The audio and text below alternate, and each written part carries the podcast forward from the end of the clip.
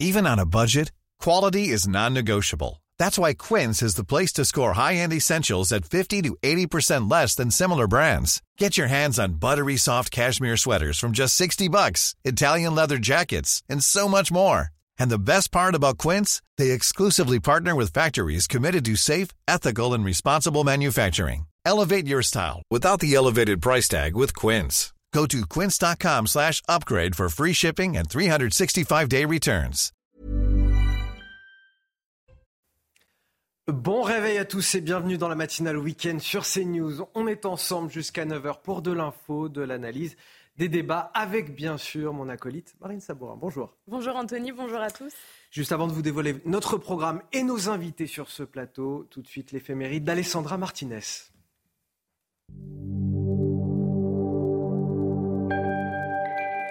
Chers amis, bonjour. Élodie et Nunilon que nous fêtons aujourd'hui sont sœurs. Nous sommes en Espagne au IXe siècle, à l'époque où toute la région a été envahie par les Sarrasins. Les deux filles sont originaires de Huesca. Leur père est musulman et leur mère est chrétienne. Tout se passe bien dans ce couple qu'on appellerait aujourd'hui un couple mixte. Hélas, le père meurt et l'homme avec qui se remarie leur mère n'a pas du tout le même caractère. Il ne supporte pas que ces deux belles filles aient adopté la foi de leur mère. Pour les protéger, cette dernière les envoie chez leur tante. Mais son nouveau mari n'est pas du tout d'accord. Il les oblige alors à choisir, se convertir ou mourir. Tout est mis en œuvre pour les faire renoncer à leur foi. La menace, la ruse, les fausses promesses, mais rien n'y fait. Les deux jeunes filles restent inflexibles. Elles ne peuvent échapper à la décapitation. Le 22 octobre 851, elles sont toutes les deux suppliciées. Leurs reliques ne seront récupérées qu'en 880 et elles seront alors transférées au monastère du Saint-Sauveur à l'Air, en Navarre. Et voici le dicton du jour. Quand d'octobre vient la fin, Toussaint est au matin. C'est tout pour aujourd'hui. À demain, chers amis. Ciao. Allez, pour m'accompagner dans cette première heure d'information, j'ai Amaury Brelet avec moi. Bonjour. Bonjour. Journaliste à Valeurs Actuelles. Euh, face à vous, Mathieu Hoc, secrétaire général du Cercle de réflexion Le Millénaire. Bonjour Mathieu. Bonjour Anthony. Bonjour Et Harold Iman, bien sûr, pour décrypter toute l'actualité internationale, sans parler, mais bien sûr, de Karine Durand pour la météo de votre dimanche. Détendez-vous devant la météo avec Imola. Imola, fabricant de canapés et fauteuils de relaxation. Retrouvez votre programme avec le sérum anti-chute Seeker de Lazartigue. Lazartigue, efficace par nature. Et Karine, la bonne nouvelle, c'est le retour du soleil presque partout en France. Oui, il faut profiter de ce dimanche car ça va se dégrader ensuite partout la semaine prochaine. Donc en attendant, le soleil revient, c'est l'anticyclone qui est de retour sur une partie euh, du pays avec de belles éclaircies sur le sud-ouest, sur la Méditerranée, hormis quelques brumes, brouillards toujours possibles dans les plaines, dans les vallées. Par contre, on a encore quelques averses qui résistent notamment euh, sur la Bretagne et particulièrement en direction de l'extrême nord du Pas-de-Calais où les pluies peuvent être encore assez soutenues globalement. Au cours de l'après-midi, l'amélioration se poursuit. C'est vraiment une belle journée avec un bon ressenti sur la plupart des régions françaises. On a juste un temps qui se dégrade un petit peu sur les Pyrénées quelques nuages, parfois euh, quelques averses. Encore quelques averses possibles du côté de la Bretagne, de la Normandie. Elles sont de plus en plus faibles quand même. Et puis le soleil est vraiment de retour sur le bassin parisien malgré quelques nuages. Et à noter aussi ce vent d'autant qui se renforce sur le midi euh, toulousain. Les températures sont vraiment fraîches ce matin. Elles sont en dessous euh, des moyennes de saison avec 11 degrés à Paris, 10 du côté de Rouen ou encore de Caen, 14 pour La Rochelle et seulement 3 pour Rodez. Au cours de l'après-midi, les températures sont à peu près de saison. Le ressenti est assez bon globalement, 16 degrés pour la capitale, 21 pour Bayonne et un maximum de 23 en direction d'Ajaccio. C'était votre programme avec le sérum anti-chute Seeker de Lazartigue. Lazartigue, efficace par nature. C'était la météo avec Imola. Fabricant de canapés et fauteuils de relaxation. Et voici les titres de votre journal de 6 heures. À la une, il l'assure, il n'a aucun tabou pour protéger les Français. Gérald Darmanin est à la une du JDD ce matin, une interview dans laquelle il revient longuement sur son projet de loi immigration, un projet de loi renforcé, dont le calendrier finalement avancé, pour lequel il n'exclut pas le recours au 49.3. On en parle dès le début de cette édition. Des milliers d'opposants au projet d'autoroute A69 entre Toulouse et Castres ont manifesté euh, hier dans le Tarn. 2500 éléments radicaux ont dévié le parcours initial du cortège. Une cimenterie a été incendiée. Sept personnes interpellées. Le point sur cette première journée de rassemblement à suivre dans ce journal.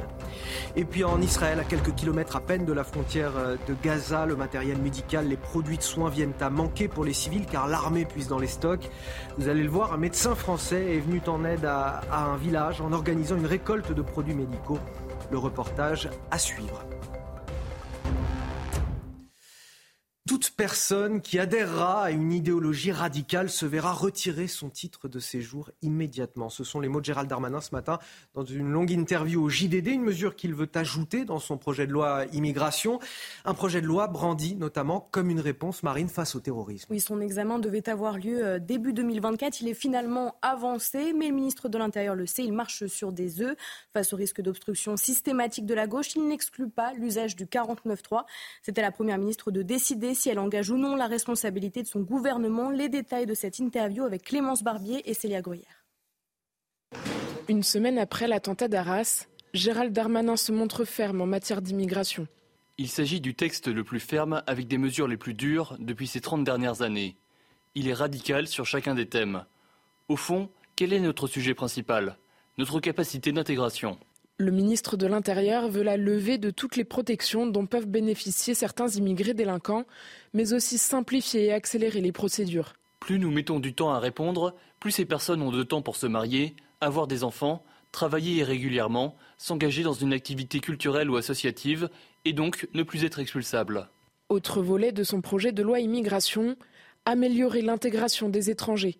On intègre par le travail, la langue et les valeurs de la République les étrangers qui sont sur notre sol, comme mes deux grands-pères se sont assimilés par le travail et l'amour de la France. L'examen du projet de loi immigration doit débuter le 6 novembre au Sénat. Amaury Brelet, sans doute une opération euh, communication de Gérald Darmanin, on y est habitué, on le sait. Néanmoins, est-ce qu'on a le sentiment que le gouvernement euh, prend la mesure des choses concernant euh, l'immigration? Et est-ce que le gouvernement sera à même de mener à terme ce projet de loi? Alors oui, c'est une opération de communication. Sur le fond, Gérald Darmanin est, tout de même très volontariste, hein, on le sait, mm. beaucoup plus que le n'est euh, Emmanuel Macron ou, le reste du gouvernement.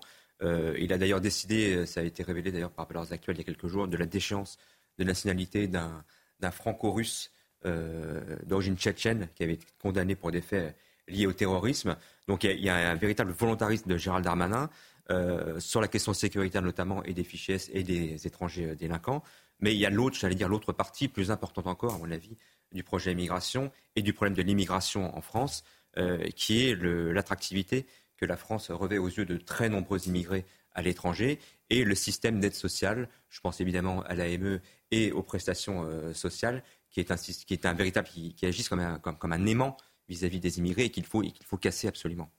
Il n'a cependant pas l'air prêt à lâcher l'une de ces mesures phares de ce projet de loi, euh, qui suscite d'ailleurs le débat euh, chez les LR, que les LR euh, ne veulent pas. C'est cette mesure qui vise à régulariser les étrangers sans papier dans les métiers en tension. Oui, bien sûr. On a l'impression en fait qu'avec Gérald Darmanin, malgré le volontarisme qu'il met dans ce texte, on va dire la, composition de l'Assemblée nationale détermine un petit peu le contenu du texte. C'est-à-dire qu'un coup, il, veut faire voter le texte via euh, euh, une partie de l'aile gauche euh, de la, de la Macronie et une partie de la NUPES. Et de l'autre côté, il souhaite parfois faire alliance avec les Républicains pour faire passer son texte. Or, ça va manquer de, de, principes clairs et cohérents. Moi, je vois un, point qui me paraît essentiel sur la question migratoire, et c'est ce qu'il dit, c'est la question de l'intégration et de l'assimilation. Nous, on a travaillé sur les modèles anglo-saxons sur, la, question, sur les questions migratoires telles que l'Australie, le Canada ou les États-Unis. Et ce que l'on voit, c'est que ce qu'il y a dans le projet de loi sur les conditions d'acquisition de la nationalité, faire que l'acquisition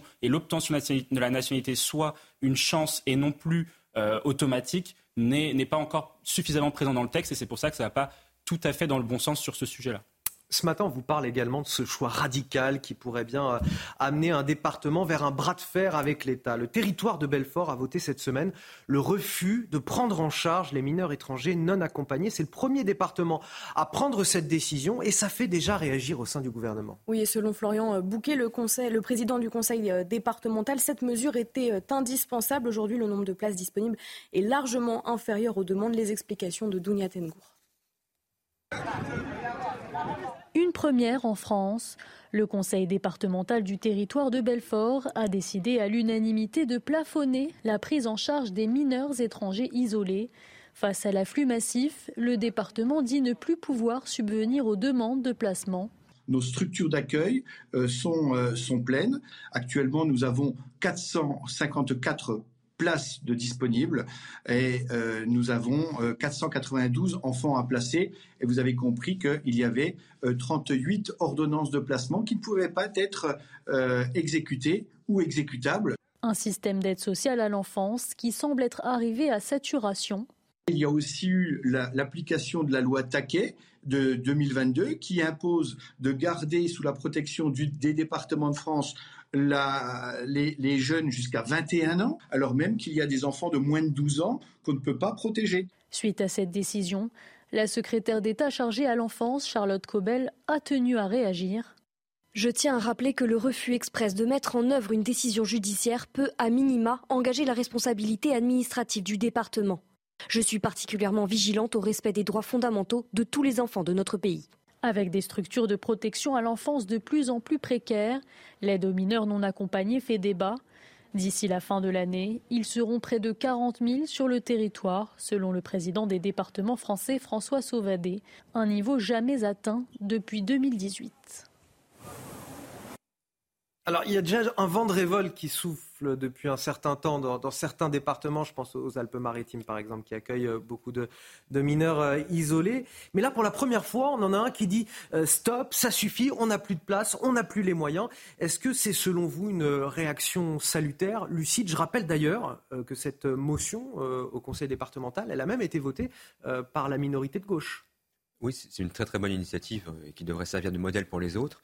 Et au-delà du, problème financier que ça pose, puisque ça, engage des sommes considérables, il y a aussi l'aspect sécuritaire. Malheureusement, les, mineurs isolés sont surreprésentés massivement dans les faits de délinquance, notamment dans les très grandes métropoles, à Paris et à Marseille euh, euh, notamment.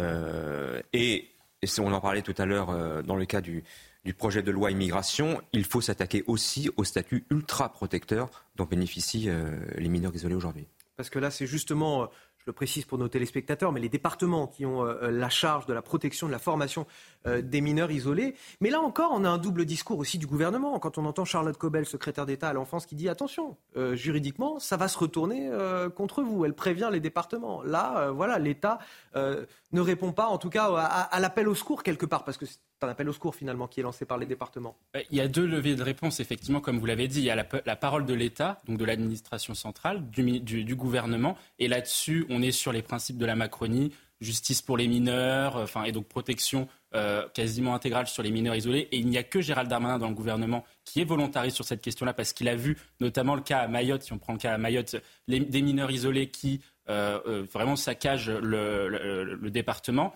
Et d'autre part, la deuxième, le deuxième niveau de réponse, c'est les collectivités territoriales et les départements qui ont la compétence du social en France et qui sont euh, justement dépositaires d'un certain nombre de prestations sociales. Et euh, dessus, le, les départements, et là c'est une très belle, très belle euh, prise de, de, de, conscience de la part du département de, Belfort, qui va justement se, on va dire, arrêter ce que, ce que, ce que disait Amaury, le guichet social pour euh, les, mineurs isolés et pour l'immigration d'un point de vue plus global, parce que lorsque l'on voit euh, à Lampedusa, on sait que euh, quand il y a beaucoup de migrants qui arrivent, lorsqu'il s'agit de les répartir sur le, sur le, sur le territoire européen, les, les migrants qui aujourd'hui décident de là où ils veulent s'installer vont plutôt soit vers les pays du Nord pour travailler, soit vers la France pour pouvoir profiter d'aide sociale. Alors, c'est une initiative, certes, en tout cas, il y a une certaine audace de la part du département on ne va pas se voiler la face. La justice administrative, elle va certainement retoquer cette décision à un moment donné. Bah, elle peut, elle peut retoquer cette décision sur la base donc, du Conseil, du conseil d'État qui pourrait justement retoquer cette décision. Euh, la question qui va se poser, toujours la même chose sur les mineurs isolés et sur l'immigration d'un point de vue global, c'est quel est le, préjudice que vous, vous, portez à l'égard de ces, de, ces personnes-là compte tenu de euh, leur vie euh, dans la, dans la société, de leur insertion professionnelle ou non? Si euh, la mesure est jugée euh, euh, porter un préjudice davantage supérieur sur, sur, les, sur, la vie familiale et sur la vie des, migrants, alors elle peut être cassée. Sinon, la mesure sera, sera, sera laissée pour compte. Ah, oui, on sent bien que c'est un signal politique aussi là, qui est envoyé par Belfort à Paris au gouvernement pour agir. Et plus il y en aura, plus le gouvernement sera, sera forcé de... Mais dans le même gouvernement, on a effectivement Gérald Darmanin et euh, Charlotte Cobel qui, euh, qui n'ont pas déjà la même vision des choses, semble-t-il. Oui, oui bah c'est tout le problème. Et surtout dans le contexte, j'allais dire, électoral présidentiel qui vient. on sent bien que Gérald Darmanin, on connaît ses ambitions présidentielles, mais on sait aussi son volontarisme, hein, et qu'il exprime en privé beaucoup plus encore qu'en qu'en public. Donc il y, a une contradiction entre lui, évidemment, et les autres membres du gouvernement qui, freinent. Euh, voilà. Mais en tout cas, euh, l'essentiel, c'est que nous, on est à la tête du, ministère de l'Intérieur, quelqu'un qui, qui veuille agir. Et on verra en tout cas, évidemment, ce qu'il lancera au Parlement euh, dans les semaines qui viennent. Et on va suivre le dossier, bien évidemment. c'est presque lassant. Le château de Versailles évacué une énième fois ce samedi. à cette époque de l'année, on a jusqu'à 15 000 visiteurs qui fréquentent le domaine chaque jour. Oui, et à chaque euh, alerte, tous sont obligés euh, d'évacuer entre colère et lassitude. C'est un reportage de Sarah Varny, Audrey Berthaud et Laura Lestrade. Évacué pour la sixième fois en une semaine, le château de Versailles a été une nouvelle fois la cible d'une alerte à la bombe ce samedi.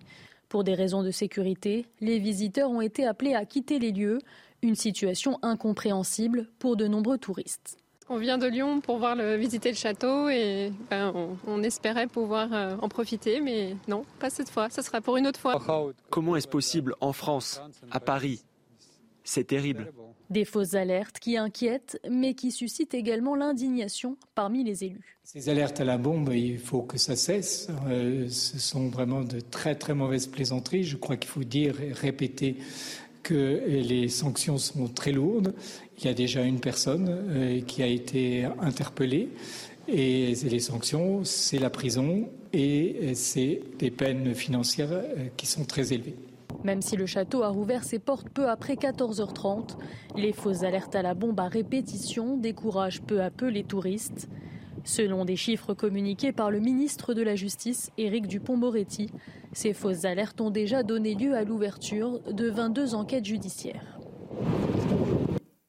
Et donc un homme de 37 ans a été interpellé vendredi, suspecté d'être l'un des auteurs de ces alertes. Il a été déféré euh, hier selon nos confrères de France Bleu. Un juge des libertés a décidé de le remettre en liberté. Il sera jugé en comparution immédiate demain, selon le parquet de Versailles. C'est très agaçant ce qui se passe parce que Versailles, c'est le, symbole aussi euh, de la France et, du tourisme dans notre pays. Des touristes qui doivent être euh, très agacés par ce qui se passe en ce moment, en pleine période de vacances scolaires également, qu'ils soient français ou étrangers, euh, ces touristes. c'est un sacré coup qui est donné en ce moment à l'image de la France. Ah, tout à fait. C'est, comme vous l'avez dit, le château de Versailles est l'image et le rayonnement de la culture française par excellence et, de son, et justement de son excellence. Là, euh, on a face à des personnes qui nagent en pleine, ce que nous on appelle la culture d'irresponsabilité, c'est-à-dire que ce sont des personnes qui se permettent de réaliser un certain nombre d'actes individuels pour pouvoir justement, on va dire, exprimer une émotion ou euh, euh, se faire plaisir pour pouvoir continuer d'instiguer un petit peu ce climat de terreur ambiant, euh, ce que un peu Gilles Kepel appelle le djihadisme d'atmosphère, où vous avez voilà un certain nombre de, de, nos compatriotes qui vivent en fait dans cette peur permanente de, du, terrorisme et des alertes à la bombe, etc. Et donc, cela, pourquoi ces personnes-là nagent en, pleine culture des responsabilités? C'est parce qu'il y a un effondrement de la politique pénale. Parce que, comme vous l'avez dit, un juge des libertés l'a déjà, a déjà relâché cette personne-là. Euh, on, est là face à des, profils qui euh, sont des, parfois des récidivistes et qui vont justement euh, se permettre de pouvoir vraiment exprimer euh, enfin, une émotion ou je ne sais quoi euh, pour pouvoir justement créer ce sentiment de, de terreur. Et là-dessus, il faut être très ferme. Et là, il faut à la fois en matière pénale agir et puis il va falloir aussi peut-être renforcer les contraventions, voilà, augmenter le, niveau des amendes, donc réfléchir sur toute la, hiérarchie des peines pour pouvoir justement lutter et répondre efficacement avec la plus grande fermeté face à ce type de comportement. À Maurice Brelet, on peut espérer des sanctions lourdes à l'égard de ces plaisantins, j'ai envie de dire, mais même le mot magasse, ce n'est pas des plaisantins. Quand on voit les conséquences économiques euh, et puis psychologiques hein, sur l'ensemble de notre société que ça peut avoir, ces alertes à la bombe à répétition, c'est bien au-delà de la plaisanterie. Il y, a, des plaisantins, puis il y a aussi des, personnes qui visiblement euh, souffrent de troubles psychologiques, hein, très certainement. Euh, et la réponse pénale doit être au niveau, évidemment, et taper aussi au portefeuille de de, ces gens. Euh, ça a des conséquences évidemment économiques et financières sur le, tourisme, ça fragilise le tourisme euh, évidemment, mais ça a aussi des conséquences sur le, moral euh, des policiers qui sont sur tous les fronts et qui chaque fois, ils le disent, sont mobilisés et doivent mettre en place un dispositif énorme en déployant des unités cynophiles. ça a été le cas des chiens du raid et de la gendarmerie là, au château de Versailles la dernière fois. Et chaque fois, c'est un dispositif énorme de plusieurs dizaines, voire centaines de policiers qui sont mobilisés. tout ça perdition d'énergie. Tout ça pour rien, évidemment. Il est 6h15 sur CNews, c'est l'heure du rappel de l'actualité. C'est avec vous, Marine Sabourin. Cette marche blanche en hommage à l'INSEE, 13 ans, organisée à 10h à Liévin dans le Pas-de-Calais. L'adolescente s'était suicidée en mai dernier pour avoir été victime de harcèlement sur les réseaux sociaux. Cette marche organisée par la mère de la fillette a également pour objectif de soutenir toutes les victimes de harcèlement. La Guadeloupe confinée près de 5h30 hier après euh, le déclenchement de l'alerte cyclonique maximale en raison du passage de l'ouragan Tammy.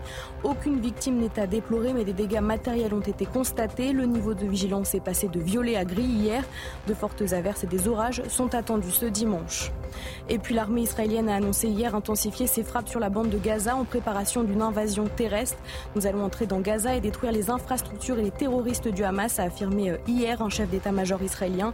L'armée israélienne qui affirmé cette nuit avoir tué lors d'une frappe aérienne des terroristes qui s'abritaient dans un souterrain de la mosquée Al-Ansar de Jénine en Cisjordanie. Allez, on revient sur ces images euh, d'opposants au projet d'autoroute A69 entre Toulouse et Castres. Ils ont manifesté hier dans le Tarn. Parmi eux, 2500 euh, radicaux violents qui ont dévié le parcours initial du cortège, allant jusqu'à incendier une cimenterie. Au total, 1600 policiers et gendarmes étaient déployés pour cette mobilisation qui se poursuit encore aujourd'hui. Retour sur cette première journée avec nos envoyés spéciaux Maxime Leguet et Charles Pousseau. Le récit est signé Sarah Varny et Célia Gruyère. Derrière ces tracteurs, 4900 personnes, selon la préfecture, se sont rassemblées pour dire non au projet de l'autoroute A69. Mais le rassemblement qui se déroulait dans une atmosphère bon enfant a rapidement dégénéré. Selon la préfecture de police, 2500 individus radicaux se sont séparés du cortège principal et ont commis des exactions contre deux entreprises du BTP engagées sur le chantier de la 69. Dans cette cimenterie, les bureaux, trois véhicules toupies et un engin de travaux publics ont été incendiés par ces militants qui ont également déployé cette banderole avec le message No Macadam. Des dégradations que condamne le ministre des Transports Clément Beaune. Je condamne ces violences scandaleuses et inexcusables. Beaucoup n'étaient là que pour en découdre. En démocratie, manifester est un droit, casser est un délit. Au total, les forces de l'ordre ont fait usage de 74 grenades lacrymogènes et procédé à cette interpellation. Le rassemblement se poursuit jusqu'à ce dimanche. La préfecture demande aux organisateurs de veiller à ce que le reste de cette mobilisation se déroule dans le calme. On vous en parlait hier également, cette marche blanche organisée en mémoire de Soukaina à Marseille. La jeune femme de 24 ans avait été tuée par une balle perdue lors d'une fusillade sur fond de trafic de drogue. Ce rassemblement était organisé par sa famille et plusieurs associations. Oui, l'émotion euh, était vive dans la cité phocéenne. Laure Para a suivi pour CNews cet hommage où plusieurs centaines de personnes étaient euh, réunies. Le récit est signé Sarah Varny. La cité phocéenne s'est drapée de blanc ce samedi. Une marche organisée à la mémoire de Soukaina, victime d'une balle perdue le 10 septembre dernier lors d'un règlement de compte sous fond de trafic de drogue. La famille, mais aussi des associations et des amis de la jeune victime se sont réunis. Tous restent sous le choc. La façon de partir, ma fille, j'ai jamais vu ça. J'ai jamais vu ça. De partir, de perdre ton enfant de cette manière, j'ai jamais vu ça. Cette marche était également l'occasion de dire stop aux règlements de compte qui ont déjà fait plus de 40 morts depuis le début de l'année. On a l'impression qu'il y a vraiment un abandon. Moi, hier, j'ai fait le tour des quartiers à Marseille. Ils sont, ils vivent dans des conditions incroyables, euh, incroyablement difficiles. Donc, ce n'est pas simplement la police et la justice, mais c'est une dimension globale qu'il faudra aujourd'hui, avec quoi il faudra de toute façon avancer. Un mois après le drame, les responsables de la mort de Soukaina n'ont toujours pas été retrouvés. Notre reportage ce matin en Israël, à quelques kilomètres de la frontière avec la bande de Gaza, où le matériel médical et les produits de soins euh, viennent à manquer pour les civils, puisque l'armée vient largement puiser dans les stocks. Oui, un médecin français a donc organisé une récolte de produits pour les confier euh, à l'infirmière du village. C'est elle qui va ensuite à la rencontre des habitants. Beaucoup d'entre eux sont terrés à leur domicile depuis l'attaque du 7 octobre. Nos envoyés spéciaux Antoine Estève et Fabrice Elsner l'ont suivi pour CNews. Regardez. Julie nous fait visiter son village, Mabouhim, à quelques kilomètres de la bande de Gaza. Ici, depuis les attentats du 7 octobre, tout le monde vit enfermé. Les gens, ils ont peur. Les gens, ils sortent pas des maisons. Les gens, ils ont des crises d'anxiété. Les gens, ils sont. Il y en a certains qui ont arrêté de s'alimenter et de boire au début de la guerre. Les gens, euh, ils sont enterrés euh, dans leur lit. Hop, avec le linge. Julie est infirmière. Elle s'occupe du poste médical du village. Et depuis le début de la guerre, les militaires ont puisé dans son stock. Bandages, désinfectants, médicaments, il lui manque beaucoup de produits de soins. Le docteur Lelouch vient d'arriver de France avec ses cartons remplis de dons. Il a collecté tous ces produits pour les faire venir en Israël. Là, c'est des oxymètres de pouls pour prendre le pouls. Euh, voilà, il y a beaucoup de choses, euh, des, des, produits médicaux, des crèmes, euh, de, des antibiotiques. Euh, voilà, ça c'est ce carton-là où il y a des, des médicaments et dans les autres, il y a des matériels pour les perfusions. Ouais, super Ah, c'est bien ça ce qui m'a ramené, c'est des trucs qui coûtent cher, c'est des trucs qu'on n'arrive pas à avoir. Même au niveau des médicaments, c'est des trucs en Israël. Euh, bon, j'ai un truc qui correspond à peu près au coalgan, mais c'est pas du coalgan, c'est à peu près. Ça fait à peu près la même action, mais le coalgan c'est quand même meilleur. Et euh, franchement, euh, c'est trop cool. Au quotidien, Julie rassure la population. Elle connaît tout le monde. Elle discute volontiers avec les habitants, comme Sarah, qui vit cloîtrée chez elle au rythme des alertes de tirs de roquettes. Il y a la peur partout. On a tout le temps peur. On entend chaque bruit et on a peur. J'ai peur de, de rouler dans, sur les routes avec la petite. J'ai peur de tout et ça se sent tout le temps. Le site est clôturé et deux militaires montent la garde 24 heures sur 24. Mais les massacres dans les villages voisins font redouter aux habitants de nouvelles attaques. L'éclairage géopolitique avec Harold Iman sur ce plateau, les chefs d'État occidentaux qui se relaient aux côtés du gouvernement israélien euh, en ce moment, un soutien qui compte beaucoup pour Israël puisque euh, le pays fait face à une hostilité aussi euh, croissante à l'international. Qui a fait le voyage jusqu'à maintenant en Israël? Est-ce que Emmanuel Macron va le faire ce voyage? Alors les, personnalités vraiment importantes sont Georgia Meloni, Rishi Sunak et évidemment Joe Biden. et ce, ce, cette marque de confiance qui donne à, l'État hébreu est, très très bien ressenti en Israël.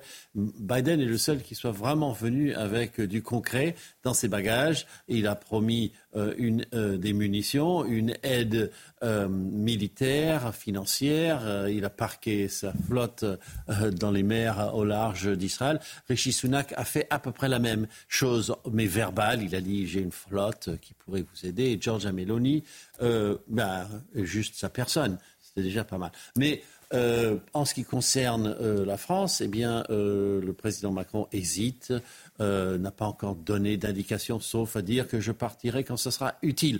Donc voilà, la question se pose qu'est-ce qui serait utile? Est-ce que c'est aide militaire, aide matérielle ou une percée diplomatique? Le suspens est entier. Et forcément, c'est un risque politique d'aller là-bas sans avoir aucune solution à apporter, aucune annonce à faire derrière. Merci à Harold pour ces explications. Marque une courte pause. On revient dans un instant avec euh, ce sondage lancé par le, Parisien aujourd'hui en France et, des Français qui sont en attente euh, très forte de plus de sécurité. 52% d'entre eux estiment que le lieu où ils vivent actuellement est plus dangereux qu'il y a euh, 10 ans et ils attendent des mesures telles que des caméras de surveillance dans tous les lieux publics, la reconnaissance faciale des délinquants et des criminels et même pour certains pour plus de la moitié d'entre eux, le rétablissement de la peine de mort. A tout de suite sur CNews.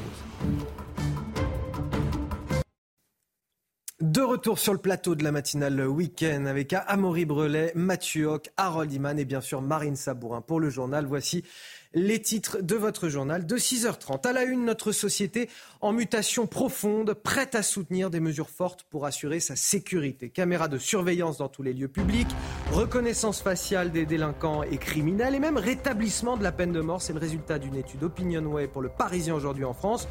Tous les détails dans un instant avec Clémence Barbier sur ce plateau.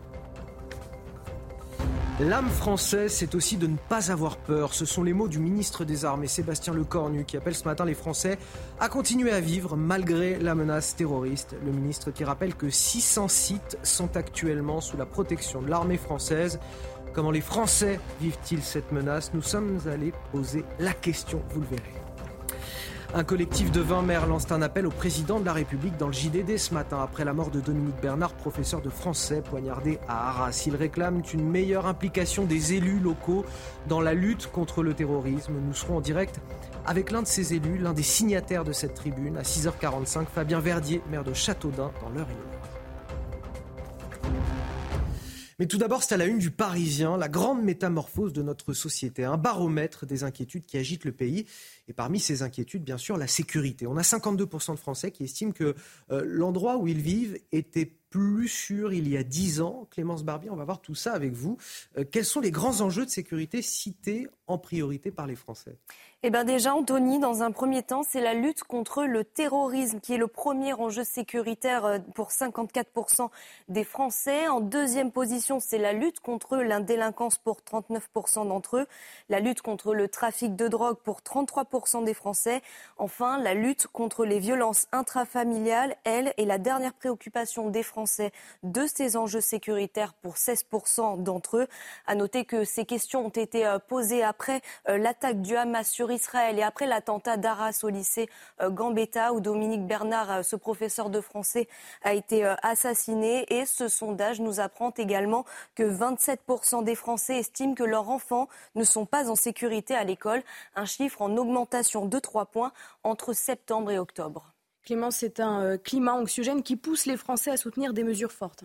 Oui, absolument. Hein. Pour 80% euh, d'entre eux sont favorables aux caméras de vidéosurveillance placées dans tous les lieux publics. 16% y, sont opposés. Concernant les systèmes de reconnaissance faciale pour euh, identifier les délinquants et criminels, 70% sont favorables, 21% euh, contre. Et autre chiffre qui interpelle, 52% des Français sont favorables au rétablissement de la peine de mort, 46% s'y opposent. Merci à vous Clémence Barbier pour ces précisions. On va commenter tout ça avec euh, mes invités en, plateau. Ce qui est frappant, c'est effectivement qu'il y a une attente forte des Français, euh, les Français qui veulent des, mesures fortes. Mais est-ce que derrière, il y a la réponse politique qui correspond à, ces attentes? Euh, On voit 83% de Français favorables à l'existence d'une base de données qui fiche les délinquants sexuels à proximité de chez eux, des caméras de vidéosurveillance un petit peu partout dans les lieux publics, des Français favorable au, système de reconnaissance faciale. C'est-à-dire qu'aujourd'hui, entre euh, choisir entre nos libertés publiques et la sécurité, clairement, les Français euh, décident que c'est la sécurité qui prime. Oui, la, sécurité est la première des libertés, parce que sans sécurité, on ne peut pas vivre notre art de vie à la française, on ne peut pas vivre une, vie euh, avec une passion pour la liberté, et on ne peut pas vivre en pleine, démocratie.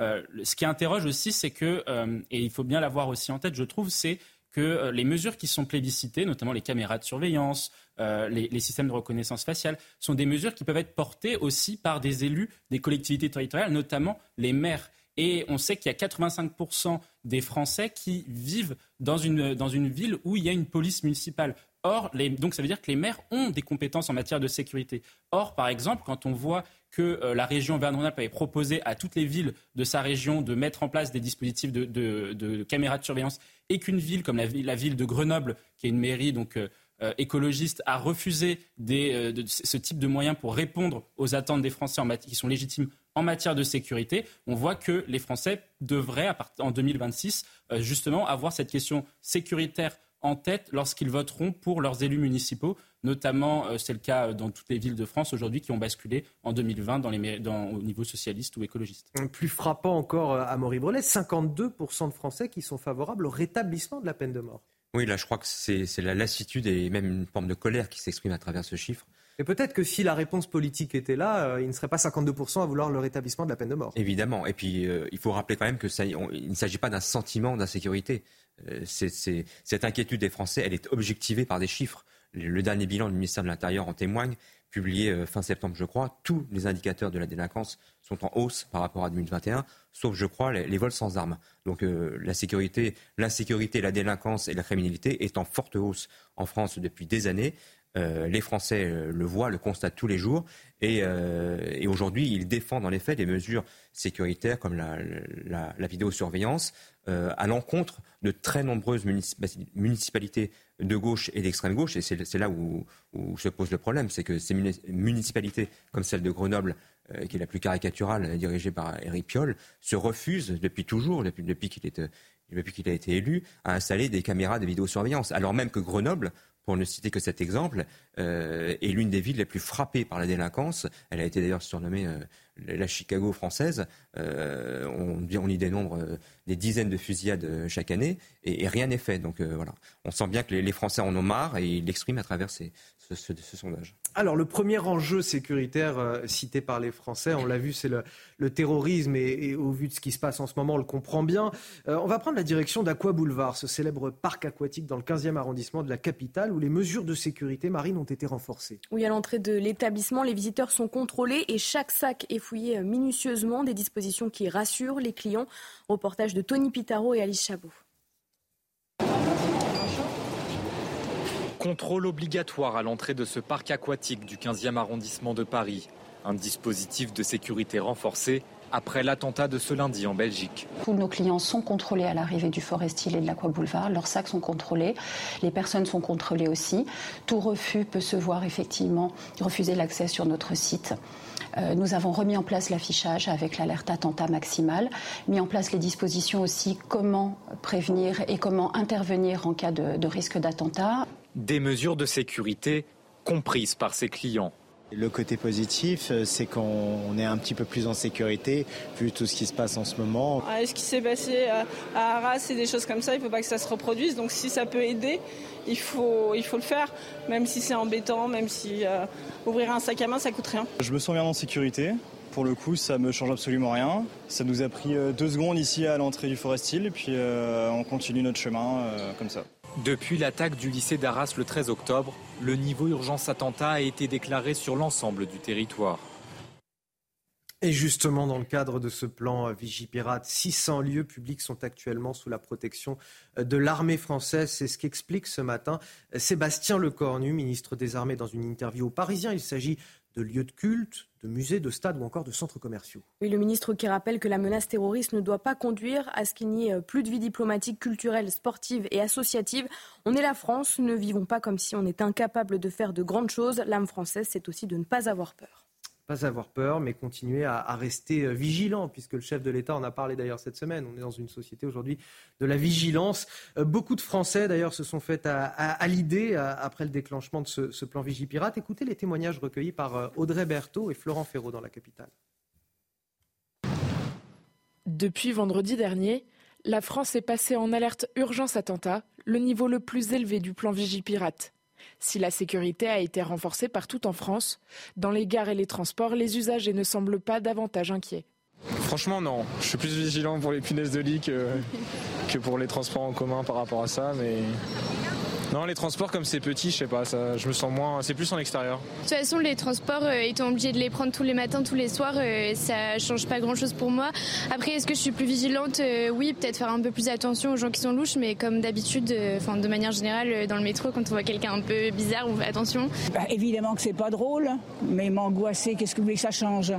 Rien du tout.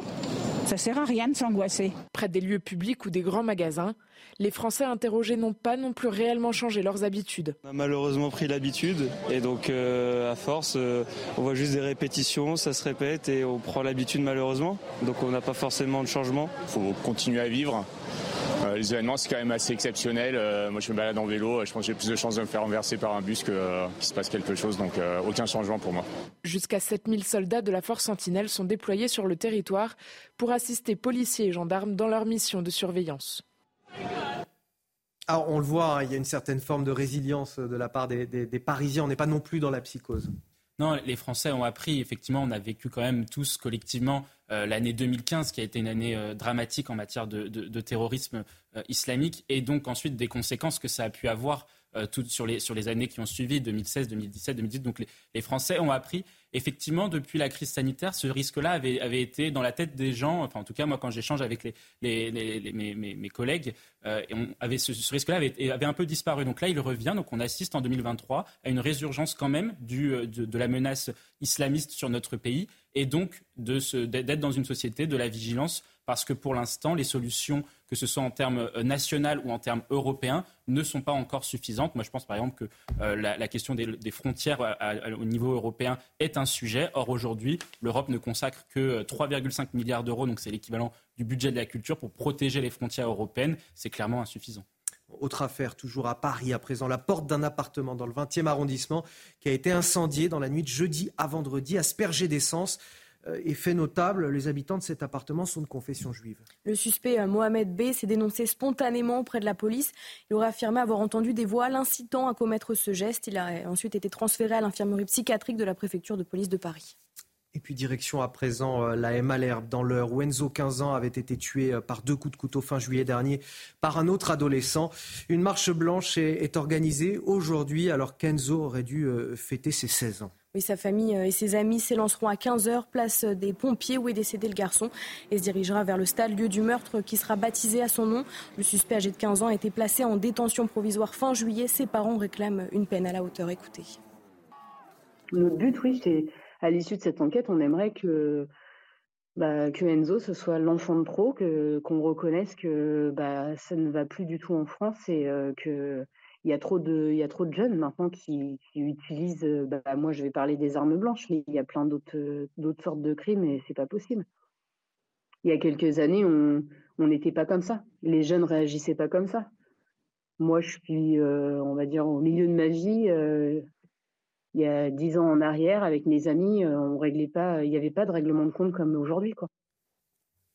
Cette grande question à, présent, vous allez me dire autour de la table, comment attirer les médecins dans les déserts médicaux? Le médecin de Puisseguin en Gironde part le mois prochain et impossible pour l'heure de lui trouver un remplacement. Euh, ce qui inquiète fortement les quelques 900 habitants du village. Oui, alors la mairie euh, redouble d'inventivité pour promouvoir son village et a publié une vidéo mettant en valeur tous les avantages de sa commune. Reportage de Jérôme Ramplou. Cette vidéo promotionnelle du village de Puisseguin pourrait être une simple publicité touristique. Mais c'est bien plus, c'est une offre d'emploi qui est proposée. Dans quelques jours, son unique médecin va partir et tous les moyens sont bons pour lui trouver un remplaçant. Trouver un médecin, c'est compliqué. Et là, on a voulu se démarquer parce qu'on a beaucoup de communes où on voit des affiches, mais ça n'apporte pas grand-chose. C'est le désert médical partout, donc euh, ça peut effectivement motiver quelqu'un euh, d'un peu dynamique. Euh, à venir en campagne On peut le partager sur tous les réseaux, euh, même au sein des, familles, les gens entre eux se le partagent, ils en parlent au voisinage, enfin, c'était un bon outil. Pour les habitants, ce départ est une catastrophe. Le médecin le plus proche est à 20 km, mais il ne prend plus de nouveaux patients. Il n'y a aucun médecin disponible. On est en manque de médecins dans le coin. Si faut que je fasse 15 km et après revenir ici, à la pharmacie, c'est pas pratique du tout. Cela fait déjà quelques mois que la commune est en recherche, alors tout est fait pour attirer Si on veut attirer, on a déjà un bourg attractif, mais il faut, il faut autre chose. Donc on offre le loyer, et puis euh, il y aura le cabinet d'infirmière qui va être jumelé. Enfin, il y a, il y a beaucoup d'avantages pour le médecin qui viendra. Pour le moment, la vidéo n'a pas encore porté ses fruits. Le poste est toujours disponible, mais la mairie et les habitants ne perdent pas espoir de trouver rapidement leur médecin. Ah, je vais vous faire commenter ça rapidement, mais tout d'abord à, à 6h44, le rappel de l'actualité, c'est avec vous Marine. Aux États-Unis, la présidente d'une synagogue progressiste de Détroit, retrouvée morte poignardée devant son domicile hier.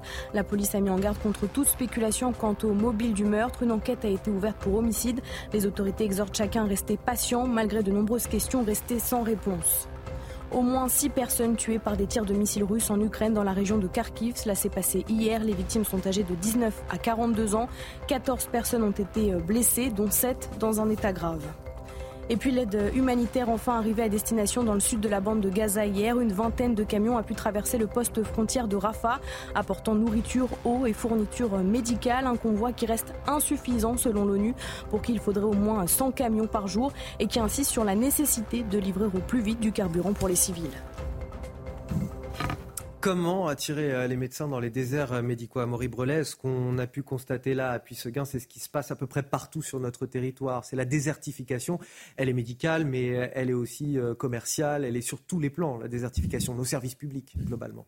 En tout cas, surtout pas par la coercition, comme ça a été très longtemps, et ça l'est toujours d'ailleurs défendu à gauche et à droite d'ailleurs depuis des années, avec l'idée d'obliger les étudiants en fin de cursus médical à s'installer euh, dans ces déserts médicaux. Non, il faut en effet multiplier les initiatives, euh, j'allais dire à la fois fiscales, c'est-à-dire euh, proposer des avantages fiscaux intéressants aux, médecins pour s'y installer, créer aussi peut-être des cabinets un peu communs entre médecins de différentes spécialités, et aussi peut-être au niveau, je veux dire, dès les études de médecine, proposer aux, étudiants qui n'y pensent pas forcément, leur ouvrir la, possibilité de s'installer en milieu rural. très rapidement. Très, rapidement, oui, il faut, moi je suis d'accord, il faut justement un modèle qui va davantage vers la liberté, parce que les médecins sont une profession qui a une passion pour la liberté, plutôt que, de contraindre et, de restreindre l'activité. La, France, quand même, se caractérise par un problème qui est plus global, qui est quand même la question du temps médical. Le temps médical est contraint parce qu'on a une offre de médecins qui est, qui est contrainte, parce qu'on a eu numéro clausus pendant des années. Et là-dessus, pour l'instant, les, réponses qui sont apportées, elles ne sont pas tout à fait satisfaisantes. Aujourd'hui, on dit aux médecins, vous allez faire, on va partager le temps médical avec les infirmiers, avec euh, les, autres assistants euh, dans, le monde de la santé. Or, ce n'est pas quelque chose qui est suffisamment intéressant. Et puis, on dit aussi aux médecins, euh, vous allez devoir en faire plus parce que vous ne travaillez pas suffisamment. Or, il faut justement avoir un cadre de vie beaucoup plus euh, euh, intéressant pour pouvoir euh, rendre attractif la, profession dans les territoires ruraux. Parce que vous l'avez dit aussi, il y a la question des services publics, des commerces, des, des artisans. C'est aussi comme ça qu'on attire les médecins. C'est avec tous ces services, les écoles. voilà, C'est ça. Ou aussi les autoroutes, par exemple, qui sont importantes. Exactement. les sports à présent. Retrouvez votre programme de choix avec Autosphère, premier distributeur automobile en France. Les sports avec un, mot de rugby, Marine. Oui, avec euh, cette qualification de euh, l'Afrique du Sud, championne du monde en titre pour la finale du mondial. L'équipe est venue à bout de l'Angleterre hier, 16 à 15. Les Sud-Africains menés durant toute la rencontre sont passés euh, devant à 3 minutes du terme grâce à une pénalité de leur ouvreur André Pollard. Ils tenteront de décrocher une quatrième couronne mondiale le 28 octobre prochain au Stade de France face aux All Blacks. Vous avez profité de votre programme de choix avec Autosphère, premier distributeur automobile en France. Notre focus de 6h45 à présent, l'appel de la dernière chance. Après la mort de Dominique Bernard, professeur de français, poignardé à Arras le 13 octobre dernier, un collectif de 20 maires lance un appel au président de la République dans le JDD ce matin. Ils réclament une meilleure implication des élus dans la lutte contre le terrorisme à l'échelle locale. Et pour en parler, nous sommes ce matin en direct avec l'un d'eux, Fabien Verdier. Bonjour, vous êtes euh, maire de Châteaudun dans l'Eure-et-Loire. Merci d'être euh, avec nous et, d'évoquer cette tribune. Euh, une question tout d'abord. À une époque où l'on attend déjà beaucoup des maires de France, où ils sont une sorte de de guichet unique pour des Français de plus en plus euh, exigeants pour à peu près euh, tous les maux du quotidien. Pourquoi voulez-vous être davantage impliqué, responsabilisé dans la lutte contre le terrorisme? Parce que nous sommes en première ligne et que les citoyens nous demandent des comptes, même si c'est l'État qui est garant de l'ordre public, les citoyens nous demandent des comptes sur les incivilités, l'insécurité, et c'est ce qui s'est passé à Arras il y a quelques jours malheureusement avec Dominique Bernard sur cet acte terrible. Et donc les citoyens nous demandent des comptes. On est 20 maires, Rouen, Lisieux, Châteaudun, Sarreguemines, Lunéville, Bellac et bien d'autres à appeler, interpeller l'État sur ce sujet. Oui, j'allais vous demander justement quel était le, profil euh, des euh, villes signataires de, de, cette tribune. À peu près, ce sont des villes moyennes finalement. C'est ça, des villes moyennes, euh, des sous-préfectures, Nogent-sur-Marne, Espar-Médoc, Molsheim dans le Bas-Rhin, euh, Langon, etc., qui interpellent le Villeneuve-sur-Lot, Étampes, Lunéville, qui interpellent encore une fois l'État pour engager solennellement une discussion avec notre collectif sur euh, cet appel de la dernière chance. Et de quelle façon, justement, vous voulez être davantage impliqué dans cette lutte contre le terrorisme, concrètement? Ça pourrait être en connaissant sur ces fichiers le nombre de personnes, la dangerosité, la classification va de S1 à S16. Nous sommes au PJ en, tant que maire ou, les élus de, la République. Et puis au-delà de ça, c'est être encore plus entendu par l'État aujourd'hui. Je pense à la France des. On vous parliez de la santé juste avant, les hôpitaux MCO. Moi, je suis directeur d'hôpital de profession. Médecine, chirurgie obstétrique. On doit redévelopper nos maternités dans nos villes. La France des TVR, la sécurité, l'industrie. Je cite quatre items. Nous voulons un plan d'action complet sur le développement de nos villes moyennes. Vous dites euh, aujourd'hui, nous avons le sentiment d'avoir été euh, abandonnés par l'État dans la lutte contre les forces obscures. Oui, euh, l'ordre public, je le disais tout à l'heure, c'est l'État, c'est l'État qui en est le, garant, et c'est une démarche qui vient des villes, qui vient du territoire, et on veut surtout de l'efficacité, de l'efficience. C'est ce qu'attendent les citoyens aujourd'hui, de la fermeté, de l'efficience, de la performance opérationnelle. C'est ce qui manque, on ne va pas continuer à pleurer nos morts.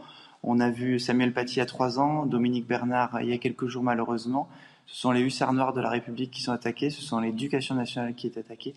Et donc c'est la République qui est attaquée. La République est en difficulté, il faut agir et réagir fortement. Des actes et moins de discours. Merci euh, à vous, Fabien Verdier, maire de, Châteaudun dans l'Eure-et-Loire, de nous avoir un peu expliqué le, sens, les fondements de cette tribune, de cette lettre ouverte au, président de la République que vous avez euh, rédigée euh, ce matin.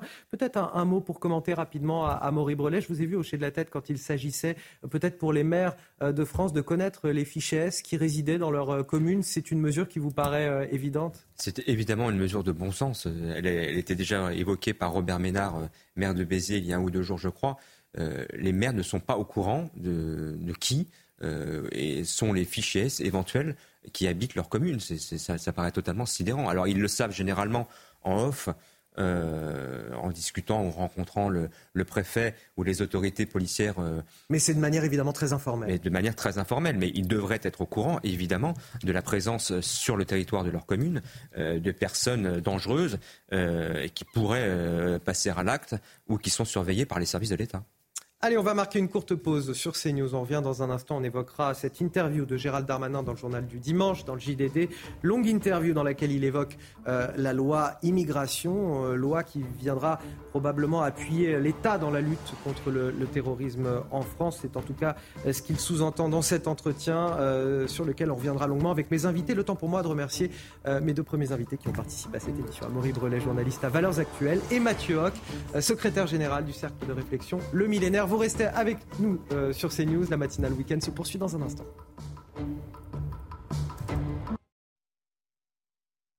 Détendez-vous devant la météo avec Imola.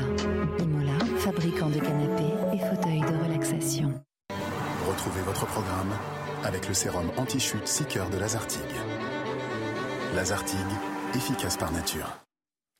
6h58 sur CNews, la météo de votre dimanche, c'est avec Karine Durand. Karine, bonjour. Le retour enfin du soleil presque partout dans le pays. Oui, après euh, l'agitation d'hier, regardez justement ces quelques rafales de vent qui ont été relevées euh, sur la moitié nord au cours de l'après-midi et de la soirée. Le vent a quand même monté jusqu'à plus de 120 km à l'heure sur les côtes du Morbihan. En Ile-de-France, on a atteint entre 75 et 80 km à l'heure pour les Yvelines notamment. Aujourd'hui, ça va beaucoup mieux. L'anticyclone est de retour, mais on a encore quelques averses hein, quand même. Les résidus de la perturbation qui résistent encore un petit peu du côté de la Bretagne, mais surtout en direction de l'extrême nord du pays, du Nord-Pas-de-Calais notamment, jusqu'en se dirigeant vers les Ardennes. On peut avoir encore de bonnes précipitations. Ailleurs, le soleil est là, malgré quelques brumes, brouillards présents dans les plaines et vallées. Au cours de l'après-midi, ça y est, l'anticyclone s'étale vraiment. Il y a du soleil pour tout le monde. On peut encore avoir quelques passages nuageux porteurs de quelques gouttes, possiblement sur la Bretagne, Normandie, parfois également sur le Pas-de-Calais, mais globalement, il y a davantage de soleil et le ciel sans nuages à nouveau sur les Pyrénées. Attention vent d'autant qui se renforce sur le midi euh, toulousain. Les températures ce matin sont vraiment fraîches. Elles sont nettement en dessous euh, des moyennes de saison et au cours de l'après-midi, elles sont à peu près dans les moyennes. Le ressenti est assez bon dans l'ensemble avec notamment jusqu'à 16 degrés pour la capitale. C'était votre programme avec le sérum anti-chute 6 cœurs de Lazartigue. Lazartigue, efficace par nature. C'était la météo avec Imola fabricant de canapés et fauteuils de relaxation. 7 heures, excellent réveil à tous sur CNews avec Marine Sabourin. Comment allez-vous Marine? Ça va très bien, merci en pleine forme. Bah, c'est fantastique. Moi aussi, je suis ravi d'être avec vous, avec Guillaume Bigot également, pour décrypter toute l'actualité. Bonjour Guillaume. Bonjour Anthony, bonjour à tous. Grande forme aussi. Euh, Arnaud Benedetti, bah, ça tombe bien, on a beaucoup de choses à évoquer avec vous. Euh, absolument. Arnaud Benedetti également, avec qui on va commenter toute l'actualité, rédacteur en chef de la revue politique et parlementaire.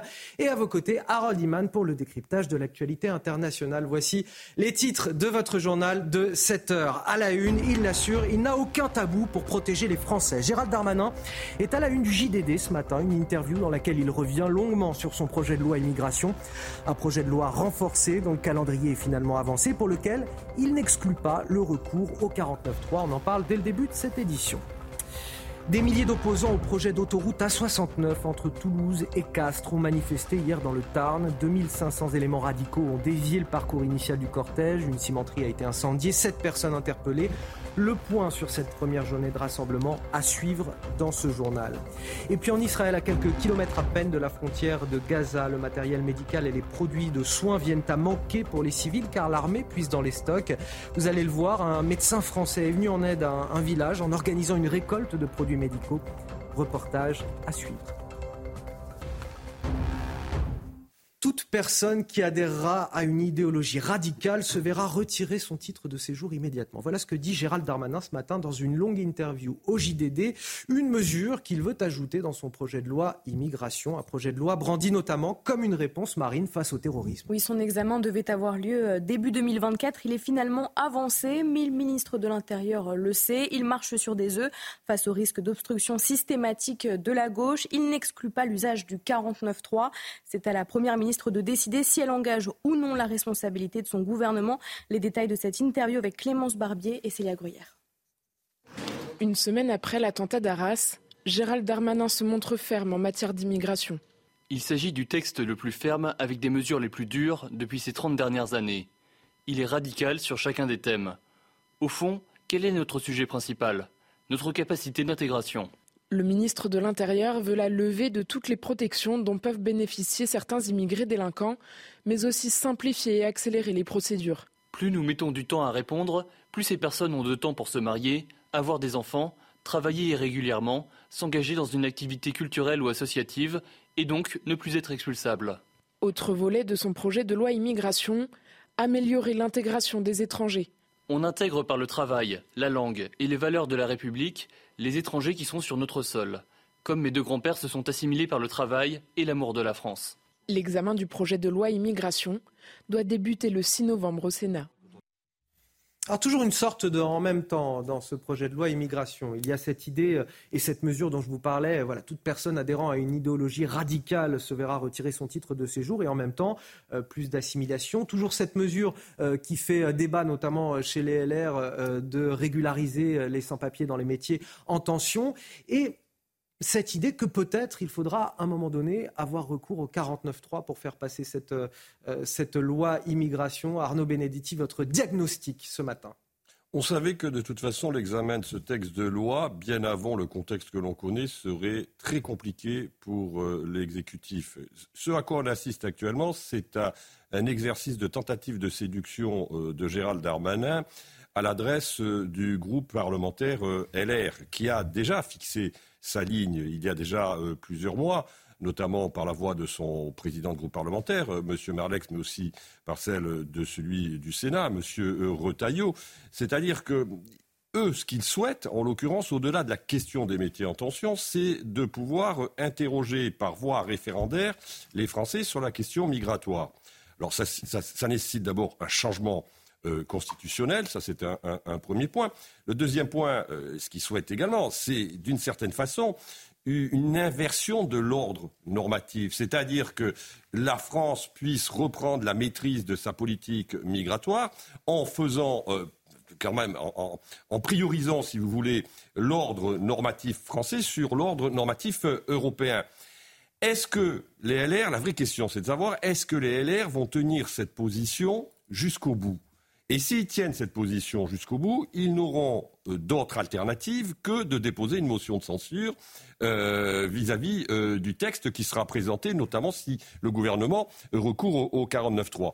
Donc on est dans un, si vous voulez, dans, un, dans, une, dans une bataille parlementaire qui s'annonce très difficile pour M. Darmanin. Et il y a quand même quelque chose d'assez étonnant, c'est que à mesure que l'impuissance des pouvoirs publics se développe dans l'opinion publique, le ministre de l'Intérieur durcit durcit son discours. Mais est-ce que la, sémantique est suffisante à un moment donné pour assurer l'opinion et pour convaincre les républicains? Ça, c'est une autre question.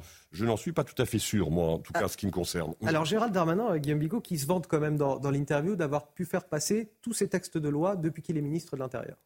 Gérald Darmanin qui se vante, c'est un pléonasme en fait. Euh, Gérald Darmanin, c'est l'autre nom de Gérald Darmanin, c'est euh, la forfanterie ou la fanfaronnade.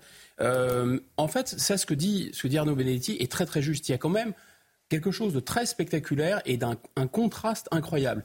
Imaginez sur le Titanic, le bateau coule et vous prenez un dé à coudre pour écoper et vous attirez toutes les caméras et tous les micros en disant regardez, regardez mesdames et messieurs, je suis le plus fort, euh, on va sauver le navire parce que j'écope à coup de dé à coudre. C'est très spectaculaire. Et en plus, par ailleurs, alors on ne sait pas trop si M. Darmanin, il est sincère, il est tout à fait, il adhère à sa politique volontariste. Hein. mais il, pense que c'est très tactique de ne pas avouer qu'il n'a pas les moyens de sa politique volontariste et que c'est pas lui qui décide, en l'occurrence, parce qu'il y a des juges, il y a le président de la République, il y a une majorité qui n'est pas là, ou alors, je ne sais pas, si, euh, si nous prenons tous pour des idiots. Je ne sais pas. vous êtes assez pessimiste quant à l'ambition du texte et, finalement ce qui en sera. C'est vraiment un, thème très très très bien développé par les livres d'Arnaud Benedetti et notamment le livre sur la communication que je recommande parce que en fait le problème c'est ça, c'est que toute politique, toute politique est réduite à de la communication. Il pense que le verbe, les séquences communicationnelles, euh, être top credibility dans la communication et bien parler en prenant la bonne pause, ça va agir sur le réel. C'est tout ça le problème à mon avis. Il y, a, eu un sondage qui a été publié euh, il y a de cela maintenant 48 heures qui montre qu'une majorité de Français aujourd'hui n'a pas confiance dans le gouvernement mmh. sur la question de cet enjeu migratoire et euh, considère que le texte qui est euh, présenté à ce stade par l'exécutif sur la politique migratoire est insuffisant. Donc, si vous voulez, et, Gérald Darmanin, j'allais dire, il court d'une certaine manière après l'opinion, il court euh, sur sa droite également pour essayer euh, de convaincre. Malheureusement, aujourd'hui, euh, il se heurte au mur des réalités. En fait, on, comprend pourquoi il le fait, mais on ne comprend pas pourquoi il croit que ça va marcher. On va avancer dans l'actualité, évoquer cette atmosphère très lourde en ce moment dans le pays, avec la menace terroriste et les alertes à la bombe à, répétition. On en a parlé hier déjà, mais vous l'avez vu encore, dans la journée, une nouvelle alerte au château de Versailles. À cette époque de l'année, jusqu'à 15 000 visiteurs fréquentent le domaine. Oui, à chaque alerte, tous sont obligés d'évacuer entre colère et lassitude. C'est un reportage de Sarah Varny, Audrey Berthaud et Laura Lestrade. Évacué pour la sixième fois en une semaine, le château de Versailles a été une nouvelle fois la cible d'une alerte à la bombe ce samedi. Pour des raisons de sécurité, les visiteurs ont été appelés à quitter les lieux, une situation incompréhensible pour de nombreux touristes. On vient de Lyon pour voir le, visiter le château et ben, on, espérait pouvoir euh, en profiter, mais non, pas cette fois. Ça sera pour une autre fois. Comment est-ce possible en France, à Paris C'est terrible. Des fausses alertes qui inquiètent, mais qui suscitent également l'indignation parmi les élus. Ces alertes à la bombe, il faut que ça cesse. Euh, ce sont vraiment de très très mauvaises plaisanteries. Je crois qu'il faut dire et répéter que les sanctions sont très lourdes. Il y a déjà une personne euh, qui a été interpellée. Et les sanctions, c'est la prison et c'est des peines financières euh, qui sont très élevées. Même si le château a rouvert ses portes peu après 14h30, les fausses alertes à la bombe à répétition découragent peu à peu les touristes. Selon des chiffres communiqués par le ministre de la Justice, Éric Dupont-Moretti, ces fausses alertes ont déjà donné lieu à l'ouverture de 22 enquêtes judiciaires. Et nous sommes en direct avec Jean-Pierre Bouchard. Bonjour, merci d'être avec nous ce matin. Vous êtes euh, psychologue. On voulait ce matin comprendre avec vous l'impact psychologique euh, sur la population de cette menace terroriste. Chaque attaque, euh, chaque alerte à la bombe, plus modestement, j'ai envie de dire, génère en tout cas une charge émotionnelle intense chez beaucoup de Français. Oui, bien sûr, d'autant plus que les délinquants qui font ça, car ce ne sont pas des plaisantins, mais bien des délinquants, ce sont des délits extrêmement graves, puisque, vous l'avez dit, ils ont des conséquences euh, économiques, sociales et, d'image de la France euh, extrêmement importantes, beaucoup plus que d'autres délits graves. Euh, donc, ils sont de nature, évidemment, à créer une charge anxieuse encore plus importante, puisque l'époque choisie, c'est celle-ci. avant, on n'avait pas cette multiplication de ce genre de délits. Euh, et donc, dans cette époque où il y a des attentats euh, qui ont été euh, commis, et, puis des attentats qui sont toujours possibles avec un, haut niveau de vigilance requise donc dans la société. Et évidemment, c'est très anxiogène pour la population. et puis, ça mobilise les, les services publics, notamment de sécurité, pour, pour ces alertes, donc, où il faut qu'ils réagissent systématiquement au cas où il y en aurait une qui serait euh, réelle et au cas où il y aurait euh, un attentat réel, évidemment. Euh, donc tout ça est extrêmement préjudiciable. Les Français et même le monde a la conscience maintenant, puisque c'est relayé à l'international. Et donc c'est extrêmement préjudiciable. Et ces délinquants doivent être interpellés. et comme dans toute forme de délit, ils doivent être sanctionnés rapidement et de façon certaine. Le président de la République a lui-même appelé à une société de la, vigilance. Euh, je voulais vous en parler, non pas pour avoir un commentaire politique, mais ce sont des mots euh, euh, forts finalement, parce qu'ils nous responsabilisent. Nous. L'État ne peut pas tous nous protéger. C'est ce que nous dit finalement le président de la République. Oui, c'est vrai, il a, il a, raison. Et en plus, l'état d'hypervigilance est un état naturel qu'on a tous quand il y a euh, un risque, évidemment, de danger pour nous-mêmes, pour nos proches ou, même d'une façon générale. Donc, cette hypervigilance, évidemment, est, requise parce que les forces de l'ordre et les services publics ne peuvent pas tout.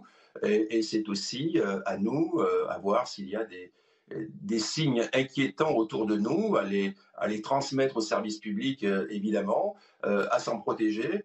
Donc cette hypervigilance, notamment actuellement, est, nécessaire. Et la multiplication justement de, ces délits avec ces alertes à la bombe, donc extrêmement graves dans leurs conséquences, et leur multiplication, puisque c'est quotidien sur plusieurs points du territoire, si ça continuait, justement, ça serait de nature à être banalisé, peut-être par certaines personnes, et à faire baisser ce niveau de vigilance nécessaire. Euh, néanmoins, comment on apprend à, gérer, à maîtriser euh, cette euh, peur? Ah ben, comme on le fait tous, hein. on sait que le danger existe, on fait un peu plus attention que d'habitude dans certains lieux, et après, il y a des choses qui sont imparables, hélas. Donc c'est là où euh, les interpellations sont importantes, les condamnations sont importantes et les mesures dissuasives sont très importantes pour faire en sorte que ces gens euh, n'agissent plus ou agissent moins. Merci infiniment Jean-Pierre euh, Bouchard. Je le rappelle, vous êtes psychologue, euh, d'avoir réagi sur notre euh, antenne ce matin. Peut-être un mot pour compléter sur ce plateau. On parlait d'impact psychologique, mais là, quand on parle du château de Versailles, on parle aussi d'un symbole français, d'un symbole touristique et donc économique. Et c'est l'impact derrière qui va, qui va y avoir sur la réputation de la France. On sait qu'il y a les Jeux Olympiques dans, quelques mois qui approchent, avec là aussi une manne touristique qui va devoir se faire. Ça impacte aussi notre économie. Très bah, il y a un manque à gagner, en tout cas, pour le château de Versailles. Clairement, il s'agit aussi. Le problème, c'est de savoir quelles sont les, sources hein, de, ces, de ces actes euh, délictueux. Euh, bon, on peut, on peut penser qu'il y, a des personnes qui, le moins qu'on puisse dire, ont un manque de discernement évident. On peut penser qu'il y a ce que l'on appelle, entre guillemets, je dis bien entre guillemets, euh, des petits plaisantins. Après, je veux dire, d'autres sources, plus, j'allais dire, politiques, là aussi, entre guillemets, euh, euh, peuvent éventuellement être euh, soupçonnés. C'est un moyen de créer de la tension, du stress sur les, forces de police, sur les services de sécurité et aussi de désorganiser d'une certaine façon le pays et de créer une forme de, psychose.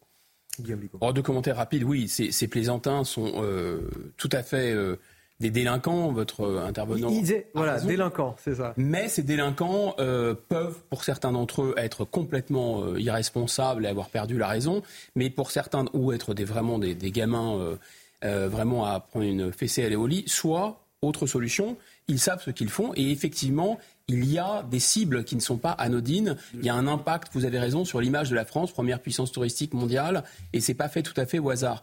Mais peut-être un, point à souligner parce que pendant très longtemps, et je n'étais pas un des derniers à batailler contre ça, on a présenté euh, euh, notamment les terroristes islamiques comme des, vous savez, des gens qui avaient, euh, qui étaient des, des irresponsables et des, et des fous, en fait, des gens qui relevaient de la psychiatrie. En, fait, en réalité, je pense qu'il faut s'arrêter un instant là-dessus, c'est-à-dire que une idéologie totalitaire, comme le nazisme qui s'est emparé de l'Allemagne, ou comme l'islamisme qui se diffuse dans une partie de notre jeunesse, une idéologie totalitaire, ça relève d'une sorte de pathologie collective. Et donc, c'est pas sans lien d'une certaine façon. Et nous-mêmes, étant attaqués, nous-mêmes euh, étant vivants en, en, état de stress, etc., je pense que cette peur, et c'était l'objet de, cette, interview très intéressante, cette peur, elle se diffuse dans le corps social. il y a quelque chose qui se, désagrège ou qui se déséquilibre. Et ça, je pense qu'il faut vraiment y faire très très très attention. Il faut maintenir, je dirais, un état de, santé morale de, de la population. 7h15 sur CNews, lors du rappel de l'actualité avec Marine Sabourin. Cette marche blanche en hommage à l'INSEE 13 ans organisée à 10h à Liévin dans le Pas-de-Calais. L'adolescente s'était suicidée en mai dernier après avoir été victime de harcèlement sur les réseaux sociaux. Cette marche organisée par la mère de la fillette a également pour objectif de soutenir toutes les victimes de harcèlement. La Guadeloupe confinée près de 5h30 hier après le déclenchement de l'alerte cyclonique maximale en raison du passage de l'ouragan Tammy. Aucune victime n'est à déplorer, mais des dégâts matériels ont été constatés. Le niveau euh, de vigilance est passé de violet à gris hier. De fortes averses et des orages sont attendus ce dimanche. Et puis l'armée israélienne a annoncé hier intensifier ses frappes sur la bande de Gaza en préparation d'une invasion terrestre.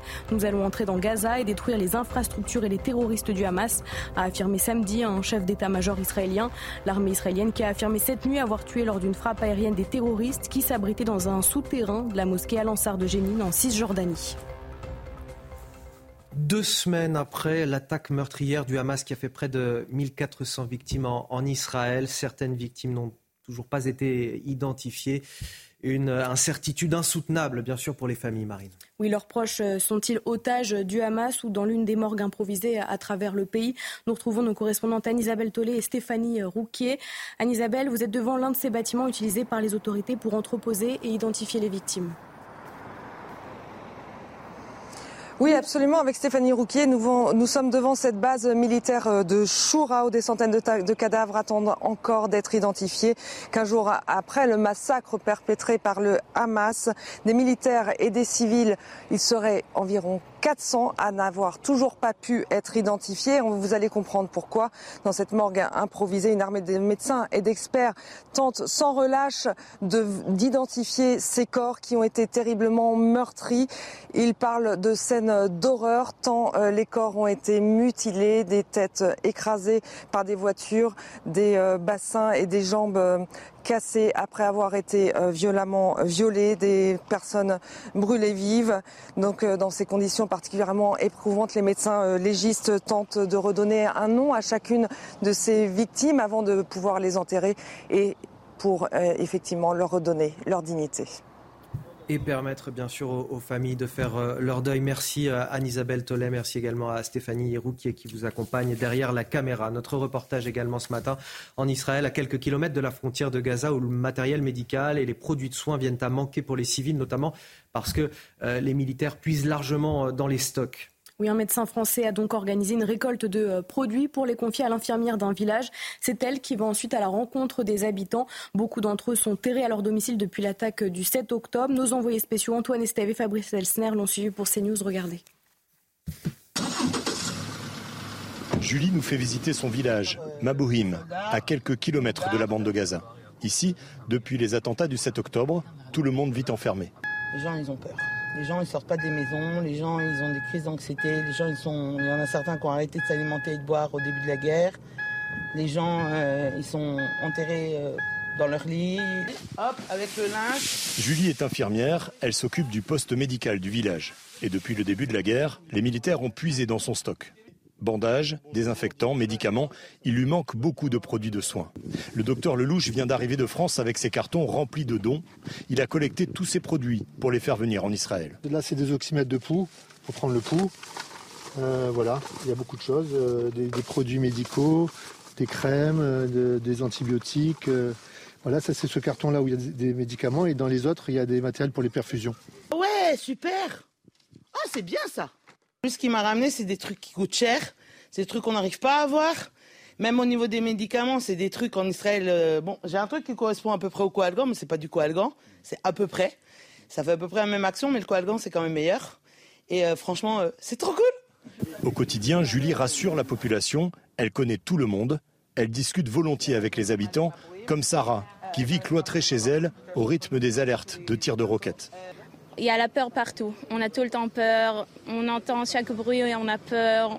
J'ai peur de, de rouler dans, sur les routes avec la petite. J'ai peur de tout et ça se sent tout le temps. Le site est clôturé et deux militaires montent la garde 24 heures sur 24. Mais les massacres dans les villages voisins font redouter aux habitants de nouvelles attaques.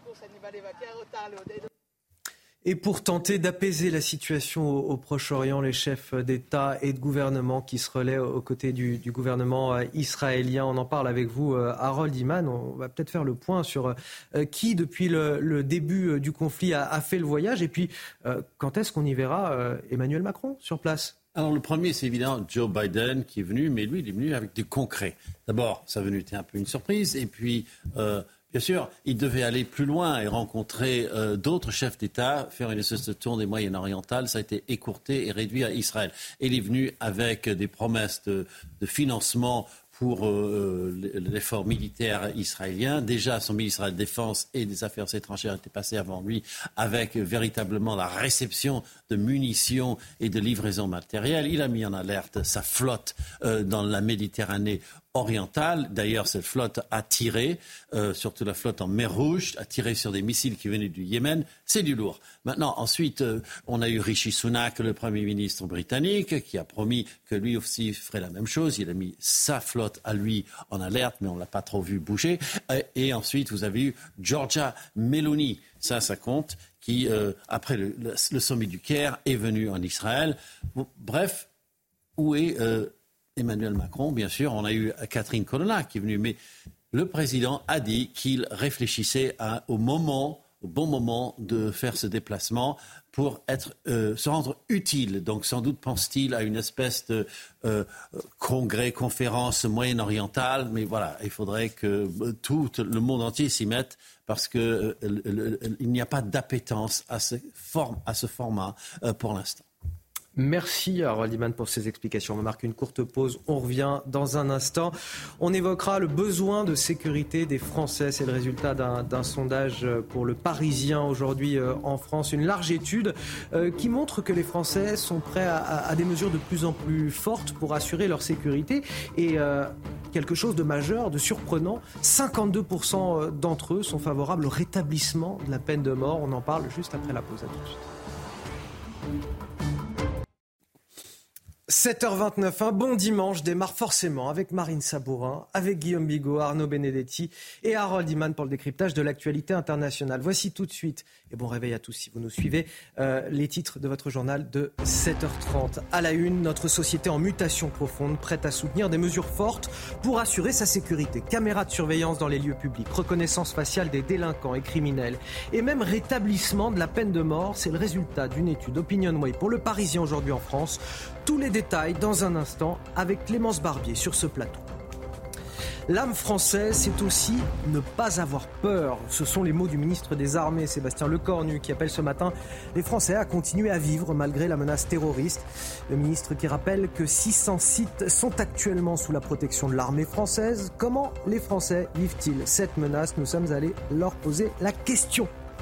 Comment attirer les médecins dans les déserts médicaux à, à Puisseguin, en Gironde? La mairie lance un, un, clip promotionnel pour remplacer le généraliste qui quitte son cabinet le mois prochain. Elle propose même d'offrir le loyer les premiers mois d'installation. Notre reportage à la fin de cette édition. Et c'est donc à la une du Parisien aujourd'hui en France la grande métamorphose de notre société, un baromètre des inquiétudes qui agitent le pays et parmi elles la sécurité. On a par exemple 52% des Français qui estiment que l'endroit où ils vivent était plus sûr il y a 10 ans. Clémence Barbier, on voit tout cela avec vous. Euh, quels sont les grands enjeux de sécurité cités en priorité par les Français? Eh bien, Anthony, la priorité pour les Français, c'est la lutte contre le terrorisme pour 54% d'entre eux. En deuxième position euh, vient la lutte contre la délinquance pour 39% euh, des Français. Vient ensuite la lutte contre le trafic de drogue pour 33%. Et enfin, le dernier enjeu sécuritaire pour 16% des Français est la lutte contre les violences intrafamiliales. À noter que ces questions ont été posées après l'attaque du Hamas contre Israël et après l'attentat d'Arras où euh, Dominique Bernard se professe professeur de français a été tué et ce sondage nous apprend que 27% des Français estiment que leurs enfants ne sont pas en sécurité à l'école, un chiffre en augmentation de 3 points euh, entre septembre et octobre. Clémence, un climat euh, anxiogène qui pousse les Français à soutenir euh, des mesures fortes. Oui, 90, euh, 82% euh, se disent euh, favorables aux caméras de vidéosurveillance placées dans tous les lieux publics. 16% y sont opposés. Concernant les systèmes de reconnaissance faciale pour identifier les délinquants et criminels, 77% sont favorables, 21% contre. Et autre chiffre qui interpelle, 52% des Français sont favorables au rétablissement de la peine de mort. 46% y sont opposés. Merci à vous, euh, Clémence Barbier, pour toutes ces euh, précisions. Alors, concernant les enjeux sécuritaires cités par les Français, euh, terrorisme, lutte contre la délinquance, trafic de drogue. Jusque-là, rien de nouveau sous le soleil. On sait très bien que les Français sont en attente de réponses sur à peu près tous ces sujets. Ce qui est le plus surprenant peut-être dans cette étude, c'est les mesures fortes qu'ils soutiennent désormais et que peut-être ils ne soutenaient pas auparavant. C'est-à-dire qu'aujourd'hui, il y a un choix, Guillaume Bigot, qui est fait et qui paraît très très clair entre la sécurité et un certain nombre de libertés individuelles. Quand on voit qu'on est capable d'accepter des caméras de vidéosurveillance à peu près partout, la reconnaissance faciale, et, même ce, chiffre assez surprenant sur euh, le rétablissement de la peine de mort. 52% des Français qui seraient euh, prêts à, l'avoir rétabli, cette peine de mort. Oui, c'est spectaculaire, mais il faut quand même... Euh, revenir sur le sondage lui-même parce qu'il y a, comme dans les, un peu dans les contrats d'assurance, un petit, une petite nota bene en bas. C'est-à-dire que c'est lorsque vous vous intéressez au sujet de sécurité que euh, vous plébiscitez ci et ça, et que vous êtes davantage inquiet par ci et ça. Mais il faudrait savoir, à l'heure qu'il est, et après euh, le 7 octobre, et après euh, l'assassinat de Dominique Bernard, si aujourd'hui, dans notre société, la sécurité est passée au-dessus par exemple, du pouvoir d'achat de la protection sociale. Parce que Arnaud Benetti connaît mieux les sondages que moi, mais normalement, on voit bien qu'il y a une pole, enfin il y a une pole position, mais on a quand même au-dessus ces questions de préoccupation de pouvoir d'achat avant. D'ailleurs, personne n'établit vraiment le lien entre la question du pouvoir d'achat et l'immigration. C'est un peu dommage, mais on voit bien pourquoi euh, avec le Brexit, parce que ou avec Madame Mélanie, parce que quand la, droite arrive au pouvoir, tape sur l'immigration, en réalité le pouvoir d'achat n'est pas réglé. Et mieux encore, il y a toujours de l'immigration puisque ça fait baisser les salaires. Bon, fermons la parenthèse. Et pour répondre à votre question, oui, il y a, on a déjà senti même pendant le Covid cette tentation d'échanger euh, plus de sécurité, là c'était la sécurité sanitaire, contre moins de liberté. Il faut quand même, sans faire de pirouette, rappeler que la première des libertés, c'est la sûreté. C'est garanti euh, euh, dans la déclaration de 1789. Chaque citoyen et chaque homme a droit à la sûreté. Donc si la sûreté n'est pas en place, bah, les autres libertés, ma foi, euh, elles tombent d'une certaine façon. On ne peut pas vraiment les exercer. Euh, quand on attend des, mesures fortes, des réponses fortes, c'est que nécessairement la, réponse politique n'est pas au rendez-vous. Ben, clairement, c'est-à-dire que ce sondage dit en creux que les Français considèrent majoritairement que l'État, depuis un certain nombre d'années, n'a pas fait son job quant à cette mission qui est quasiment, que je qualifierais de quasiment anthropologique, qui est euh, de protéger une société. C'est ce que veut dire ce sondage. Sur l'enjeu sécuritaire, moi, si vous voulez, je serais plus modéré quant à la perception de la montée en puissance de cet enjeu. C'est que c'est un enjeu, un enjeu qui est fort dans la vie politique française, et on le voit dans l'opinion publique depuis quasiment 30 ou 40 ans. Dans les années 80, déjà l'enjeu sécuritaire était euh, dans les enjeux qui étaient mis en avant par les Français. Il faut se souvenir que François Mitterrand et les gouvernements de gauche étaient très critiqués par une partie de l'opinion parce qu'on considérait qu'ils n'en faisaient pas assez. Mais c'est donc un, enjeu qui s'est installé dans la distance et qui reste profondément, euh, j'allais dire, une priorité pour les Français. Alors après, est-ce qu'il est devant le pouvoir d'achat ou pas Ça dépend des conjonctures. Là, en effet, on a un effet de conjoncture qui est lié quand même très nettement avec ce qui vient de se passer ces 15 derniers jours et qui montre que les Français considèrent que la lutte contre le terrorisme aujourd'hui est la priorité en matière de, de sécurité. Il y avait un autre sondage, je crois, de l'IFOP il y a quelques jours qui montrait que 90% des Français étaient inquiets et considéraient que la menace terroriste était réelle. C'était un chiffre qu'on n'avait pas vu depuis euh, la mort et l'assassinat euh, dramatique et tragique de, de Samuel Paty. Donc euh, il y a en effet un, effet de contexte. Après, ce qui, est quand même toujours euh, frappant, c'est que euh, ben, là aussi, c'est-à-dire que moins l'État apparaît en mesure de protéger, plus les Français euh, deviennent durs dans leur appréciation et dans leur demande de, euh, de mesures politiques. Bon, ce qui est le plus frappant dans ce sondage, et ce qui est de plus spectaculaire, c'est en effet le fait qu'aujourd'hui, une majorité de Français semble favorable au rétablissement de la peine de mort, ce qui est absolument impossible et vraisemblablement pas souhaitable. mais il n'en demeure pas moins que ça dit quelque chose sur l'état de la société française et sur l'état de l'opinion publique qui fait quelque part le, constat ben, que l'État a échoué. Le terrorisme, vous le disiez, premier enjeu de sécurité cité par les Français dans ce sondage. C'est probablement pour ça que les mesures de sécurité ont été renforcées ces derniers jours un petit peu partout, et notamment à l'Aqua Boulevard de Paris, célèbre parc aquatique dans le 15e arrondissement de la capitale. Oui, les mesures de sécurité ont donc été renforcées à l'entrée de l'établissement. Les visiteurs sont contrôlés et chaque sac est fouillé minutieusement. Des dispositions qui rassurent les clients. Reportage de Tony Pitaro et Alice Chabot. Contrôle obligatoire à l'entrée de ce parc aquatique du 15e arrondissement de Paris.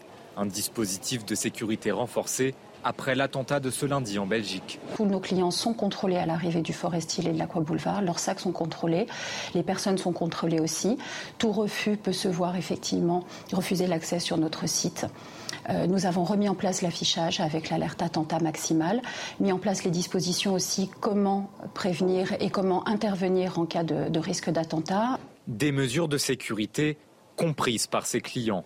Le côté positif, euh, c'est qu'on est un petit peu plus en sécurité vu tout ce qui se passe en ce moment. ce qui s'est passé à Arras et des choses comme ça, il ne faut pas que ça se reproduise. Donc si ça peut aider, il faut, il faut le faire, même si c'est embêtant, même si euh, ouvrir un sac à main, ça coûte rien. Je me sens bien en sécurité. Pour le coup, ça me change absolument rien. Ça nous a pris euh, deux secondes ici à l'entrée du Forest Hill, et puis on continue notre chemin comme ça. Depuis l'attaque du lycée d'Arras le 13 octobre, le niveau urgence attentat a été déclaré sur l'ensemble du territoire. L'Aqua Boulevard, mais également 600 euh, sites, 600 euh, lieux publics sont actuellement euh, sous la protection de l'armée française. C'est ce qu'explique ce matin Sébastien Lecornu, le ministre des Armées, dans une interview aux Parisiens aujourd'hui en France. Il s'agit de lieux de culte, de musées, de stades ou encore de centres commerciaux. Et le ministre qui rappelle que la menace terroriste ne doit pas conduire à ce qu'il n'y ait plus de vie diplomatique, culturelle, sportive et associative. On est la France, ne vivons pas comme si on était incapable de faire de grandes choses. L'âme française, c'est aussi de ne pas avoir peur. Oui, mais l'âme française, on la retrouve euh, dans les rues de la capitale, hein, cette âme qui euh, cherche à, continuer à vivre malgré tout. On a interrogé euh, beaucoup d'entre vous concernant cette menace terroriste. Écoutez vos réponses au micro d'Audrey Berthaud, Célia Gruyère et Florent Ferraud. Depuis vendredi dernier, la France est passée en alerte urgence attentat, le niveau le plus élevé du plan Vigipirate. Si la sécurité a été renforcée partout en France, dans les gares et les transports, les usagers ne semblent pas davantage inquiets. Franchement, non. Je suis plus vigilant pour les punaises de lit que, que pour les transports en commun par rapport à ça, mais non, les transports, comme c'est petit, je sais pas, ça, je me sens moins. C'est plus en extérieur. De toute façon, les transports, euh, étant obligés de les prendre tous les matins, tous les soirs, euh, ça change pas grand chose pour moi. Après, est-ce que je suis plus vigilante? Euh, Oui, peut-être faire un peu plus attention aux gens qui sont louches, mais comme d'habitude, enfin, de manière générale, dans le métro, quand on voit quelqu'un un peu bizarre, on fait attention. Bah, évidemment que c'est pas drôle, mais m'angoisser, qu'est-ce que vous voulez que ça change? Rien du tout. Ça sert à rien de s'angoisser. Près des lieux publics ou des grands magasins, les Français interrogés n'ont pas non plus réellement changé leurs habitudes. On a malheureusement pris l'habitude et donc euh, à force, euh, on voit juste des répétitions, ça se répète et on prend l'habitude malheureusement. Donc on n'a pas forcément de changement. Il faut continuer à vivre. Euh, les événements, c'est quand même assez exceptionnel. moi, je me balade en vélo. Je pense que j'ai plus de chances de me faire renverser par un bus qu'il se passe quelque chose. Donc, aucun changement pour moi. Jusqu'à 7000 soldats de la force Sentinelle sont déployés sur le territoire pour assister policiers et gendarmes dans leur mission de surveillance. Alors c'est vrai qu'à chaque crise, on observe une, forme de résilience hein, des Français. Euh, déjà euh, en 2015, à, l'époque des attentats qu'on a pu connaître euh, dans la capitale, et, puis pendant, vous l'avez dit tout à l'heure, Guillaume Bigot, pendant la crise sanitaire aussi. Moi, je ne fais pas partie des gens qui pensent que oui, on entend ce discours, hein, les Français sont amorphes, ils sont apathiques, ils sont aboulis, ils se résignent, ils ne se révoltent pas, mais en fait, enfin, les Français sont, sont très calmes, et c'est heureux qu'ils soient calmes et qu'ils contrôlent leurs nerfs. Ils attendent de l'État euh, des réactions. Ils attendent effectivement de l'État une protection. On est une société quand même euh, sophistiquée, très politique. C'est pas aux gens euh, de se défendre eux-mêmes. Heureusement, on n'en est pas encore là.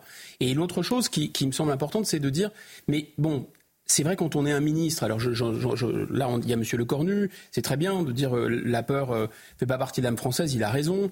Euh, on entendait Madame Borne dire aussi au moment des, de, de, l'hommage à Samuel Paty, le jour où, ou le lendemain de l'assassinat de Dominique Bernard, dire il ne faut pas avoir peur, les professeurs n'ont pas peur. On, a, on, entend, enfin on, se dit mais en fait ces gens ont autour d'eux une protection renforcée, ils ont autour d'eux tout un service de sécurité. C'est un peu normal qu'ils aient pas peur, mais un professeur qui va en classe hein, et qui doit euh, délivrer ce message face à euh, parfois dans des endroits où, les populations en face de lui sont très très hostiles, bien sûr qu'il a peur. Et c'est normal qu'il ait peur. La peur, elle est absolument humaine. Donc je pense que ce qu'on doit célébrer, c'est pas le fait de ne pas avoir peur, c'est un déni de réalité. C'est l'héroïsme. Et l'héroïsme, c'est un pays dans lequel je rêverais que Dominique Bernard soit le héros national, pas Benzema. Vous voyez je, pense que c'est deux salles, deux ambiances. Il y a quelque chose qui est... Euh, c'est formidable d'être un super joueur de foot, euh, absolument génial. Mais affronter sa peur et donner sa vie pour quelque chose de plus important que soi, ça, ça me semble un peu plus digne de la France d'aujourd'hui. Arnaud Benedetti. Ben, si vous voulez, c'est toute la difficulté d'un discours officiel qui consiste à vouloir d'une certaine manière rassurer les Français, comme le fait Monsieur Le Cornu. Alors moi, je trouve que sa phrase est un peu cliché, quand même dire bon que la peur ne fait pas partie de la société française. La peur fait partie de toute société, hein, un peu quelle que soit leur, quelle que soit la culture et quelle que soit l'histoire. Mais passons. Et ensuite, si vous voulez, il y a quand même un discours aussi qui est un discours, celui notamment du ministre de l'Intérieur et euh, même du président de la République, qui consiste à, à, dire quand même attention, le niveau de menace s'est considérablement rehaussé. On est euh, dans une société où le risque terroriste est devenu euh, permanent. Donc, si vous voulez, ce discours, il, est d'une certaine manière, il relève d'une forme d'injonction contradictoire. On nous dit n'ayez pas peur, mais en même temps, on vous fait peur. Donc, c'est compliqué. Mais c'est vrai qu'aujourd'hui, et force est de le constater, les Français, mais même en 2015 et 2016, c'est-à-dire dans la séquence où on a eu des attentats de masse, ce qui est tout à fait différent de ce que l'on vit pour l'instant, en tout cas, fort heureusement, euh, malgré tout, euh, sont restés, j'allais dire, euh, tout à fait euh, sereins et, et, stoïques. Mais vous savez, il suffit de se promener un peu. Vous allez dans des pays en guerre, on vit aussi avec la guerre. Oui. On vit aussi avec la guerre. C'est-à-dire qu'on ne peut pas faire autrement parce que la vie est toujours plus forte. Et ce qui est étonnant, c'est que finalement, aujourd'hui, on essaye d'être rassurant comme l'est Monsieur Le Cornu et qu'on ne l'a pas été du tout lorsqu'il y a eu une crise sanitaire où on est quand même un des pays euh, parmi les démocraties libérales qui a pris euh, les mesures d'enfermement les plus difficiles et les plus contraignantes pour la société euh, française. Donc il y a une espèce quand même de, de contraste entre le discours que l'on tient au moment où on a un risque terroriste et le discours que l'on tenait au moment où nous avions un virus, le Covid, qui en effet avait j'allais dire, immobiliser les sociétés, et notamment la société française. Dans Paris, toujours la porte d'un appartement dans le 20e arrondissement a été incendiée dans la nuit de jeudi à vendredi, aspergée d'essence. Fait notable, Marine, les habitants de cet appartement sont de confession juive. Oui, le suspect, Mohamed B, s'est dénoncé spontanément auprès de la police. Il aurait affirmé avoir entendu des voix l'incitant à commettre ce geste. Il a ensuite été transféré à l'infirmerie psychiatrique de la préfecture de police de Paris. Et puis direction la M à l'herbe, dans l'heure, une marche blanche est organisée aujourd'hui. Euh, marche blanche en hommage à Enzo, 15 ans, qui avait été tué en, en, juillet dernier par deux coups de couteau par un autre adolescent. Euh, Enzo aurait dû fêter aujourd'hui ses 16 ans. Oui, sa famille et ses amis euh, s'élanceront à 15h de la place des pompiers où est décédé le garçon et se dirigera vers le stade lieu du meurtre qui sera baptisé à son nom. Le suspect âgé de 15 ans a été placé en détention provisoire fin juillet. Ses parents réclament une peine à la hauteur. Écoutez oui, à l'issue de cette enquête, on aimerait que, bah, que Enzo ce soit l'enfant de trop, que qu'on reconnaisse que bah, ça ne va plus du tout en France et euh, que il y a trop de trop de jeunes maintenant qui, utilisent bah, moi je vais parler des armes blanches mais il y a plein d'autres d'autres sortes de crimes et c'est pas possible. Il y a quelques années on on n'était pas comme ça. Les jeunes réagissaient pas comme ça. Moi je suis euh, on va dire au milieu de ma vie euh, il y a dix ans en arrière, avec mes amis, on réglait pas, il n'y avait pas de règlement de compte comme aujourd'hui, quoi. Allez, 7h45 sur CNews, c'est l'heure du rappel de l'actualité. C'est avec vous, Marine Sabour.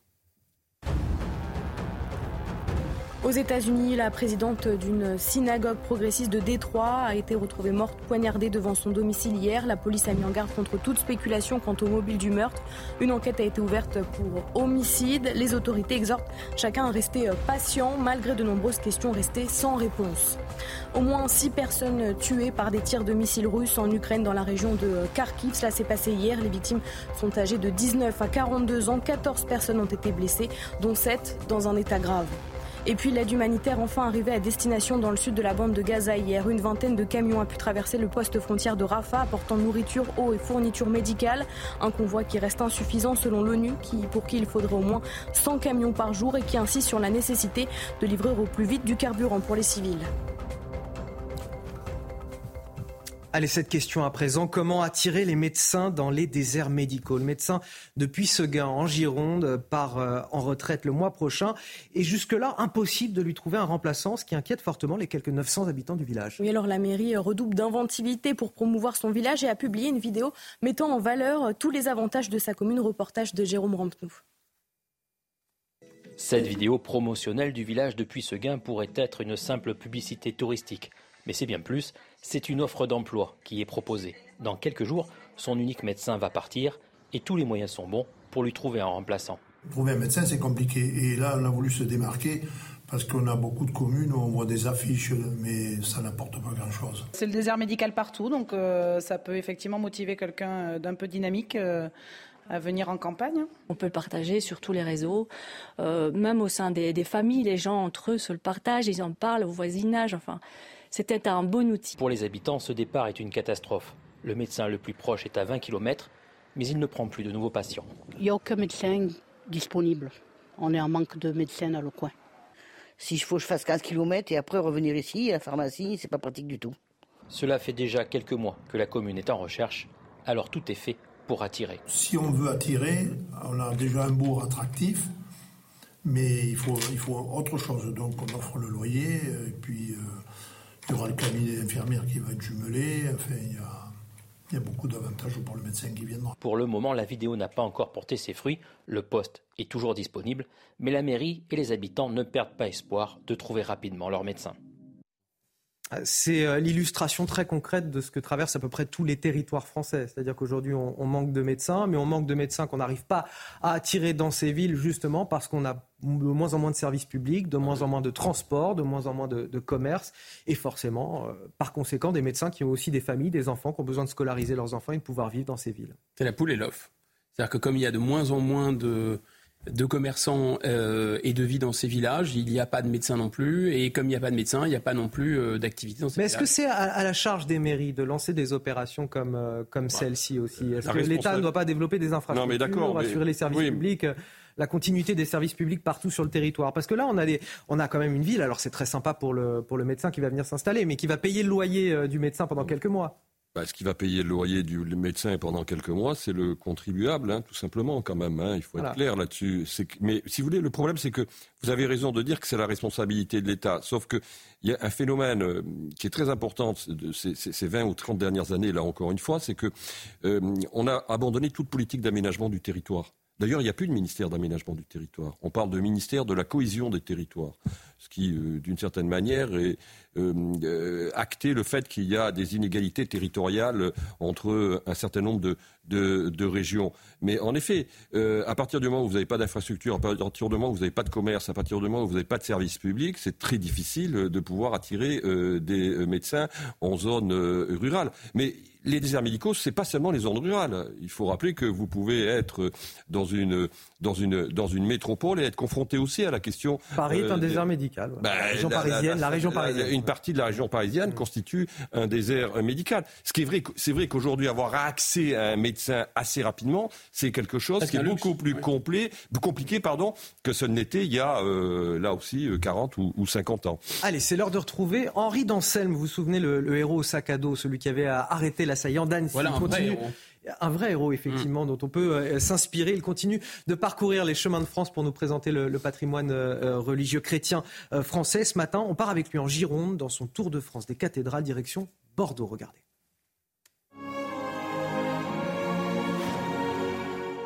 Bonjour les amis, je suis en Aquitaine à Bordeaux et je vais vous présenter la cathédrale primatiale Saint-André.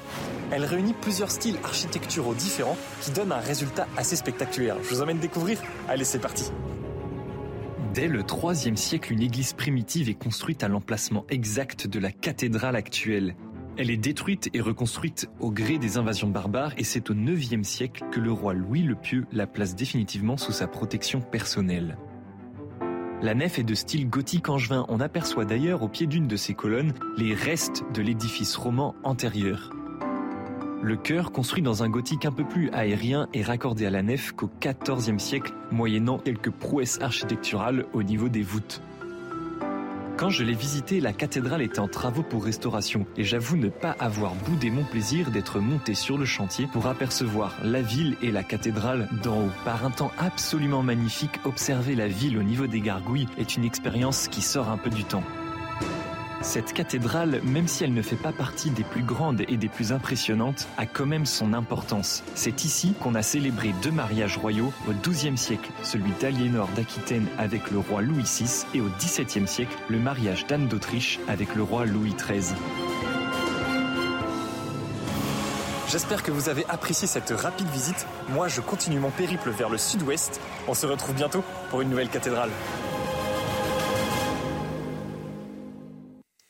On le retrouvera évidemment le week-end prochain. Tout de suite les sports pour finir.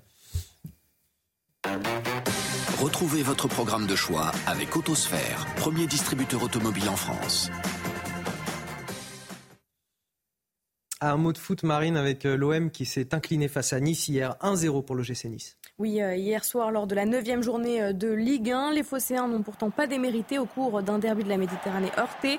La rencontre a toutefois basculé sur des détails qui, encore une fois, n'ont pas souri à l'OM.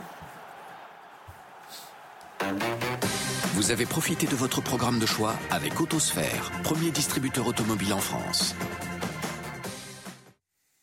On va marquer une courte pause. On revient dans un instant. À 8 heures, on évoquera l'interview de Gérald Darmanin dans le journal du dimanche qui évoque largement euh, son projet de loi euh, immigration. Rappelez-vous, on aura l'édito de Guillaume Bigot à, partir de, 8h15. Nouveau rendez-vous euh, avec notre cher Guillaume. Et je remercie Arnaud Benedetti qui nous a accompagnés pour cette heure d'information, rédacteur en chef de la revue politique et parlementaire. A tout de suite sur CNews.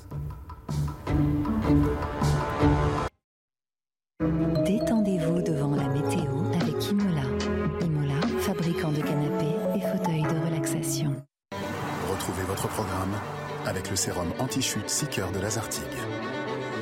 Lazartigue, efficace par nature. Sortir, c'est bien, mais est-ce qu'il fait beau dehors? On voit ça tout de suite avec Karine Durand. La bonne nouvelle, c'est qu'il y a du soleil quasiment partout en France. Oui, c'est une belle journée avant la semaine très perturbée qui nous attend. D'ailleurs, il faut en profiter. Alors, on a encore quelques averses quand même qui se produisent surtout sur le nord-Pas-de-Calais en direction des Ardennes, en limite de l'île de France, parfois abondantes partout ailleurs. Le soleil revient, c'est l'anticyclone qui s'étale. On peut avoir quand même quelques brumes brouillards dans les plaines et vallées. Au cours de l'après-midi, l'amélioration se poursuit avec du soleil quasiment partout pour tout le monde. On a encore un petit risque d'averse quand même sur le nord-ouest, mais il est de plus en plus faible. Quelques passages nuageux, mais globalement, c'est une belle ambiance et ça sent nuage aussi par contre sur euh, les Pyrénées. Attention au vent d'autant sur le midi toulousain qui se renforce d'heure en heure. Les températures sont vraiment basses ce matin avec euh, des valeurs vraiment en dessous des moyennes de saison, à peine 11 euh, pour Paris, à peine 3 du côté de Rodez et au cours de l'après-midi, les températures sont à peu près de saison dans les normales, elles sont bien agréables général sur la moitié nord, avec 16 degrés à Paris notamment, 21 du côté euh, de Bayonne et 18 en remontant vers Strasbourg. C'était votre programme avec le sérum anti-chute Seeker de Lazartigue. Lazartigue, efficace par nature. C'était la météo avec Imola. Imola, fabricant de canapés et fauteuils de relaxation. Excellent réveil à tous dans la matinale week-end. On est ravis de vous accueillir. Ils m'accompagnent ce matin et ils sont là parce qu'ils n'ont pas leur langue dans leur poche. C'est Guillaume Bigot, éditorialiste et politologue. Face à lui, euh, de 8h à 9h, Arthur de Vatrigan, directeur de la rédaction de l'Incorrect. Bonjour. Bonjour Arthur et merci d'être avec nous. Voici tout de suite les titres de votre journal de 8h à la une. Il assure, il n'a aucun tabou pour protéger les Français. Gérald Darmanin est à la une du JDD ce matin. Une interview dans laquelle il revient longuement sur son projet de loi immigration, un projet de loi renforcé dont le calendrier est finalement avancé pour lequel il n'exclut pas le recours au 49.3. On en parle dès le début de cette édition. Des milliers d'opposants au projet d'autoroute A69 entre Toulouse et Castres qui ont manifesté hier dans le Tarn. 2500 éléments radicaux ont dévié le parcours initial du cortège. Une cimenterie a été incendiée, sept personnes interpellées le point sur cette première journée à suivre dans cette édition. Et puis ne ratez pas l'édito de Guillaume Bigot qui reviendra sur les propos de Marine Tondelier, la secrétaire d'Europe Écologie Les Verts. Elle avait trouvé idiot de crier à Allah Akbar, place de la République lors de manifestations pro-palestiniennes. Et face à la polémique qu'elle a suscitée à sa gauche. Elle a rétro-pédalé et elle s'est excusée sur les réseaux sociaux. Alors le pas d'amalgame est-il de retour? Ce sera la réponse de Guillaume Bigot tout à l'heure à 8h15 dans son édito. Toute personne qui adhérera à une idéologie radicale se verra retirer son titre de séjour immédiatement. Ce sont les propos de Gérald Darmanin ce matin dans le journal du dimanche. Dans une interview, euh, euh, c'est cette mesure qu'il veut ajouter euh, au projet de loi immigration, un projet de loi qu'il brandit notamment comme une réponse face au terrorisme. Oui, son examen devait avoir lieu début 2024. Il est finalement avancé, mais le ministre de l'Intérieur le sait. Il marche sur des œufs. Face au risque d'obstruction systématique de la gauche, il n'exclut pas l'usage du 49.3. C'est à la Première ministre de décider si elle engage ou non la responsabilité de son gouvernement. Les détails de cette interview avec Clémence Barbier et Célia Gruyère. Une semaine après l'attentat d'Arras, Gérald Darmanin se montre ferme en matière d'immigration. Il s'agit du texte le plus ferme avec des mesures les plus dures depuis ces 30 dernières années. Il est radical sur chacun des thèmes. Au fond, quel est notre sujet principal? Notre capacité d'intégration. Le ministre de l'Intérieur veut la levée de toutes les protections dont peuvent bénéficier certains immigrés délinquants, mais aussi simplifier et accélérer les procédures. Plus nous mettons du temps à répondre, plus ces personnes ont de temps pour se marier, avoir des enfants, travailler irrégulièrement, s'engager dans une activité culturelle ou associative, et donc ne plus être expulsables. Autre volet de son projet de loi immigration, améliorer l'intégration des étrangers. On intègre par le travail, la langue et les valeurs de la République les étrangers qui sont sur notre sol, comme mes deux grands-pères se sont assimilés par le travail et l'amour de la France. L'examen du projet de loi immigration doit débuter le 6 novembre au Sénat. Alors, il l'assure, c'est le texte le plus ferme, le plus dur, le plus radical de ces 30 dernières années. Est-ce que Gérald Darmanin fait de la communication où on peut espérer quelque chose euh, de effectivement plus radical que ce qu'on a connu auparavant? Ça peut être compliqué de plus radical que ce qu'on a connu auparavant, parce qu'il n'y avait pas grand-chose auparavant. Oui, mais il n'y avait pas grand-chose, mais une trentaine de textes. Oui, mais où à chaque fois qu'il y ait des textes qui ont été vidés de beaucoup de choses, c'est bon, c'est le principe aussi des, des, des, parlements et des débats. Et euh, le problème, encore une fois, c'est pas l'empilement de loi, c'est l'application de la loi. Hmm. Euh, là, il explique qu'il va être plus dur et qu'on va pouvoir enlever pour euh, quelqu'un qui adhère à une idéologie radicale, on pourra lui enlever son titre de séjour. On sait très bien que le problème n'est pas une question de papier, le problème c'est de pouvoir expulser réellement des gens qui n'ont pas de papier et que ça, on n'arrive pas à le faire déjà. Euh, donc c'est bon, si c'est pour ajouter une, une, une punition qu'on ne pourra pas appliquer, ça n'a pas grand intérêt non plus. Euh, il parle d'une qu'il est sans tabou et qu'il est radical. Euh, le premier tabou auquel il ne répond pas, c'est la, référendum sur l'immigration, par exemple. Voilà, ça il n'en parle pas, il veut pas en faire. Euh, donc il n'est pas si sans tabou que ça. Ensuite, s'il était vraiment sans tabou, il pourrait aussi proposer sa démission.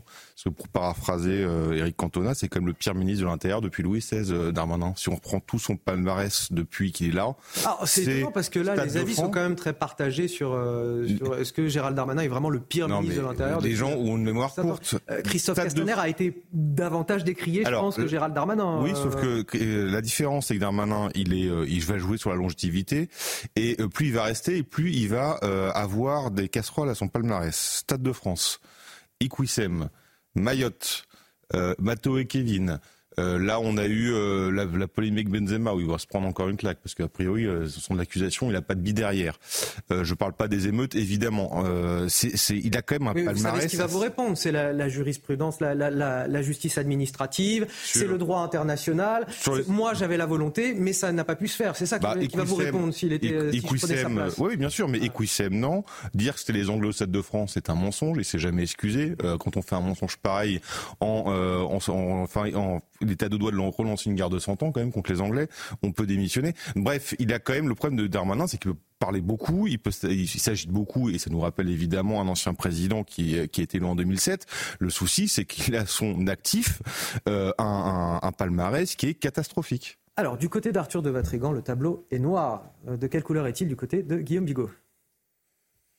Euh, Vous allez dire que c'est de l'ironie, mais c'est pas de l'ironie. Je pense qu'il y a quelque chose de très fort chez euh, Gérald Darmanin, euh, c'est qu'il y a quand même un ratio incroyable entre bah, le caractère très très très euh, modeste, hein, pour ne pas dire dérisoire des résultats, et le contentement de soi, et même d'une certaine façon la communication, la capacité à communiquer en restant, enfin, avec une certaine conviction. Alors je ne sais pas s'il y croit ou s'il n'y croit pas.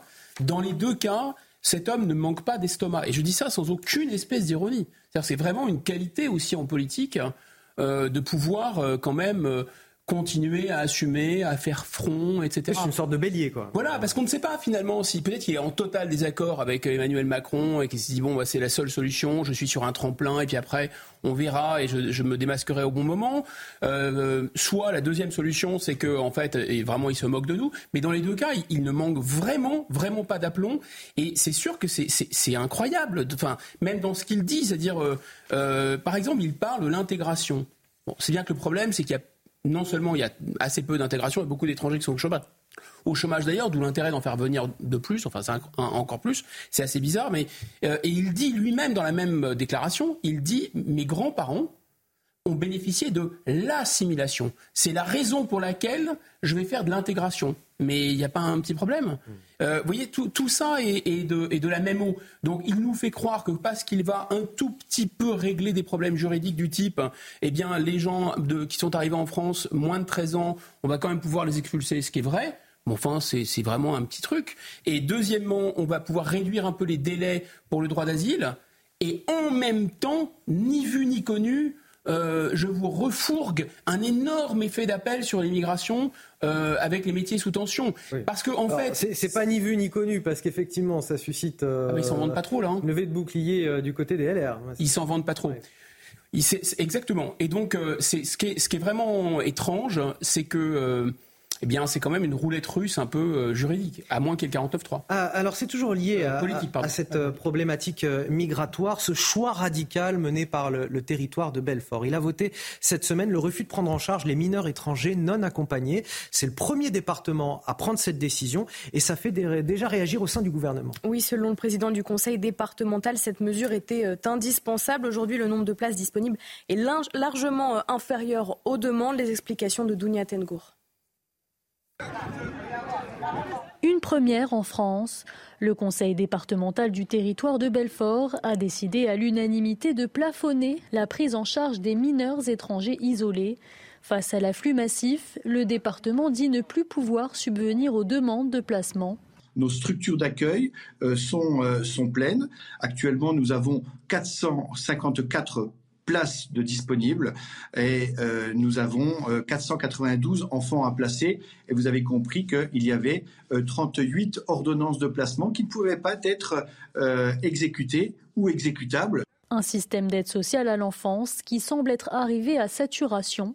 Il y a aussi eu l'application de la loi Taquet de 2022 qui impose de garder sous la protection des départements de France les, jeunes jusqu'à 21 ans, alors même qu'il y a des enfants de moins de 12 ans qu'on ne peut pas protéger. Suite à cette décision, la secrétaire d'État chargée à l'enfance, Charlotte Cobel, a tenu à réagir.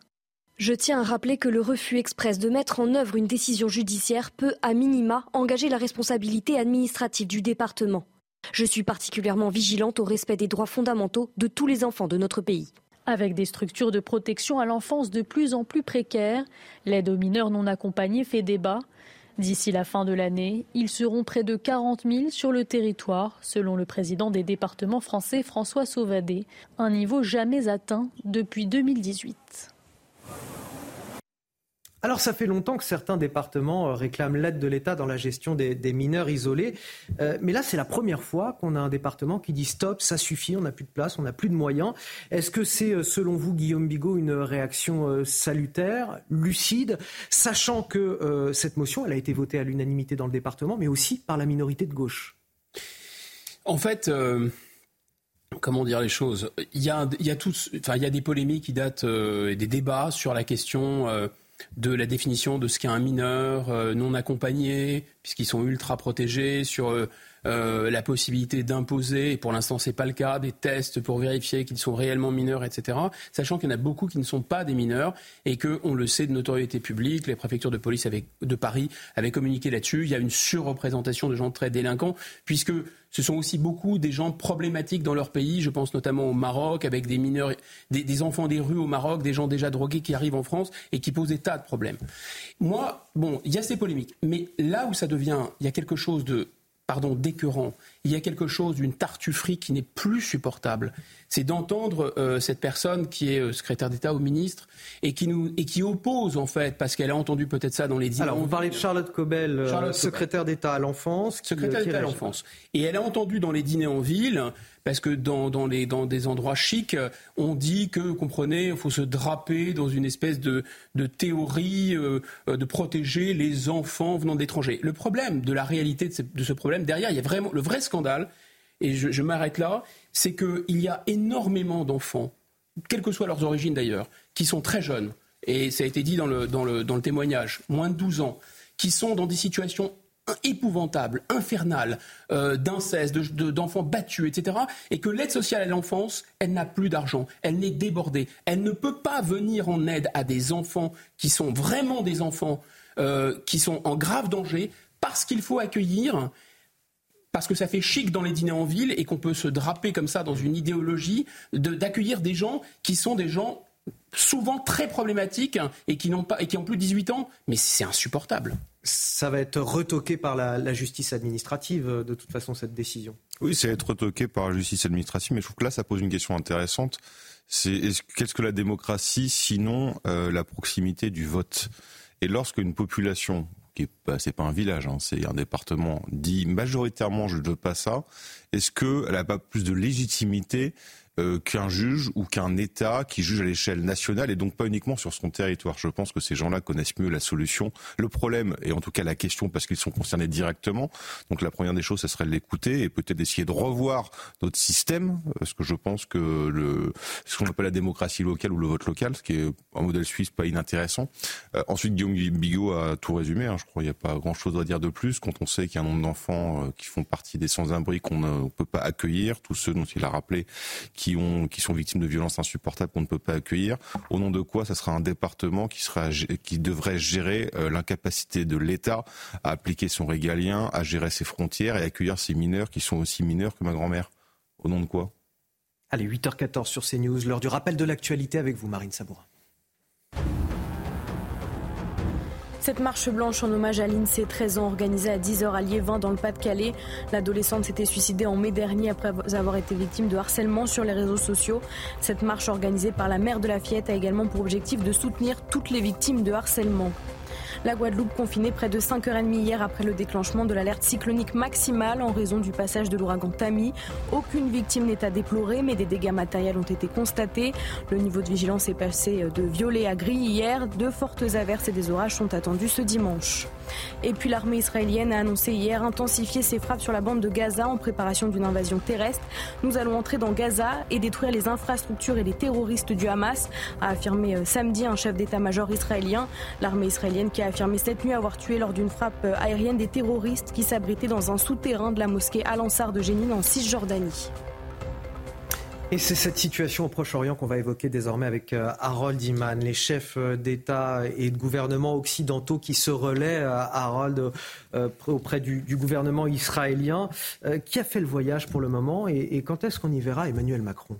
Alors pas tout de suite pour Emmanuel Macron, mais euh, voyez qui est déjà venu. Il s'agit de Joe Biden, le président américain, qui était déjà euh, devancé par son ministre des Affaires étrangères euh, Anthony Blinken et son ministre de la Défense. Et les deux sont arrivés avec des idées et du matériel, des munitions, des systèmes anti-aériens, et puis la flotte américaine, une partie euh, parque au loin, au large d'Israël, et celle dans la mer Rouge a été mise en alerte. Elle a même abattu des missiles qui venaient du Yémen depuis un groupe euh, inféodé à Téhéran. Bref, ils font des choses, vraiment. Ensuite, vous avez eu la visite de euh, Rishi Sunak, vous avez vu, eu la visite de Georgia Meloni, euh, et euh, pour la France, on a eu essentiellement le niveau ministériel seulement, Catherine Colonna et pas plus. Donc le, président euh, français dit il attend le moment utile de se rendre au Moyen-Orient. Il a sans doute raison dans la mesure où ce n'était pas si utile pour les autres, car comme Rishi Sunak même, parce qu'ils n'ont pas pu faire une espèce de percée diplomatique en allant en Jordanie, en allant en Arabie Saoudite, en repassant par le Caire. Ça, la mayonnaise ne prend pas. Donc à quoi bon y aller? Merci euh, Rodiman pour ces euh, explications. Euh, je vous l'avais promis et c'est désormais notre rendez-vous à 8h15 avec Guillaume Bigot. C'est l'édito de Guillaume Bigot tous les samedis et tous les dimanches.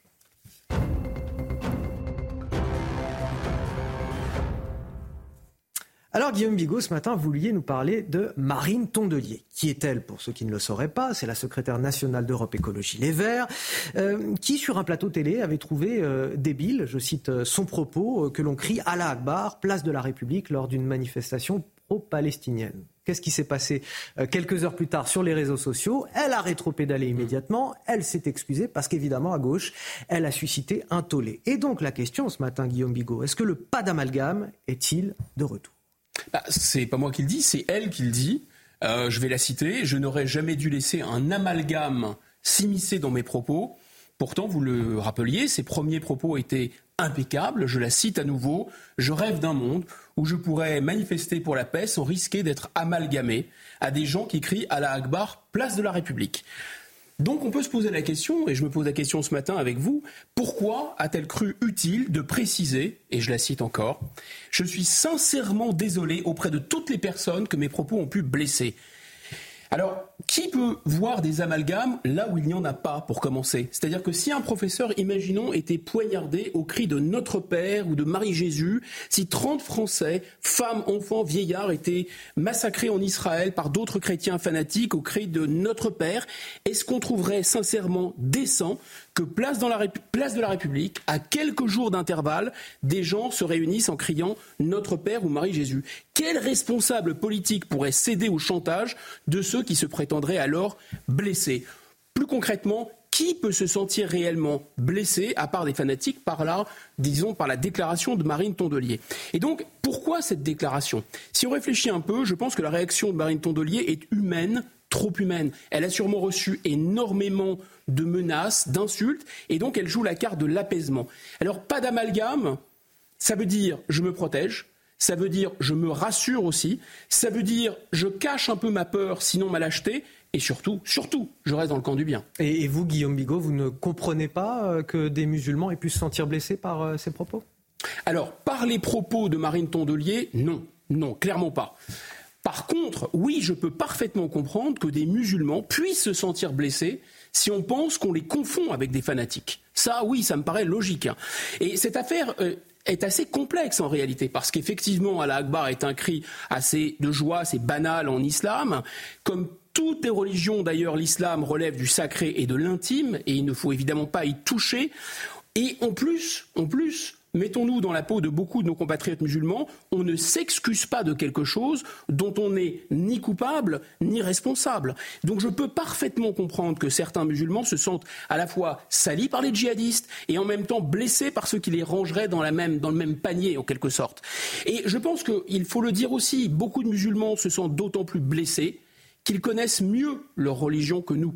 Les musulmans savent bien malheureusement, parce qu'il n'y a pas d'organisation, il n'y a pas d'église, il n'y a pas de structuration de l'islam, euh, en tout cas sunnite, ils savent bien, ces musulmans, qu'il n'y a pas de paroi étanche entre le djihadisme, l'islamisme et un islam pacifique. Il n'y a pas de paroi étanche, il y a un dégradé. Évidemment, ce n'est pas la même chose, mais il n'y a pas de, séparation très nette, officielle, structurée. Ils savent aussi, c'est une religion très différente, ils savent aussi que Mahomet ressemble plus à Bonaparte, si vous voulez, qu'à Jésus. C'est un prophète, certes, mais c'était aussi un chef d'État et un conquérant. Et je pense qu'il faut arrêter de projeter sur l'islam une conception de la religion qui est empruntée du christianisme. C'est une religion différente. Et je pense qu'il est surtout temps de poser un regard assez dépassionné sur cette religion D'abord, c'est assez insensé de ne pas pouvoir la critiquer comme n'importe quelle autre religion. Et surtout, surtout, il faut arrêter cette confusion avec le racisme. Parce que cette confusion, elle est grotesque.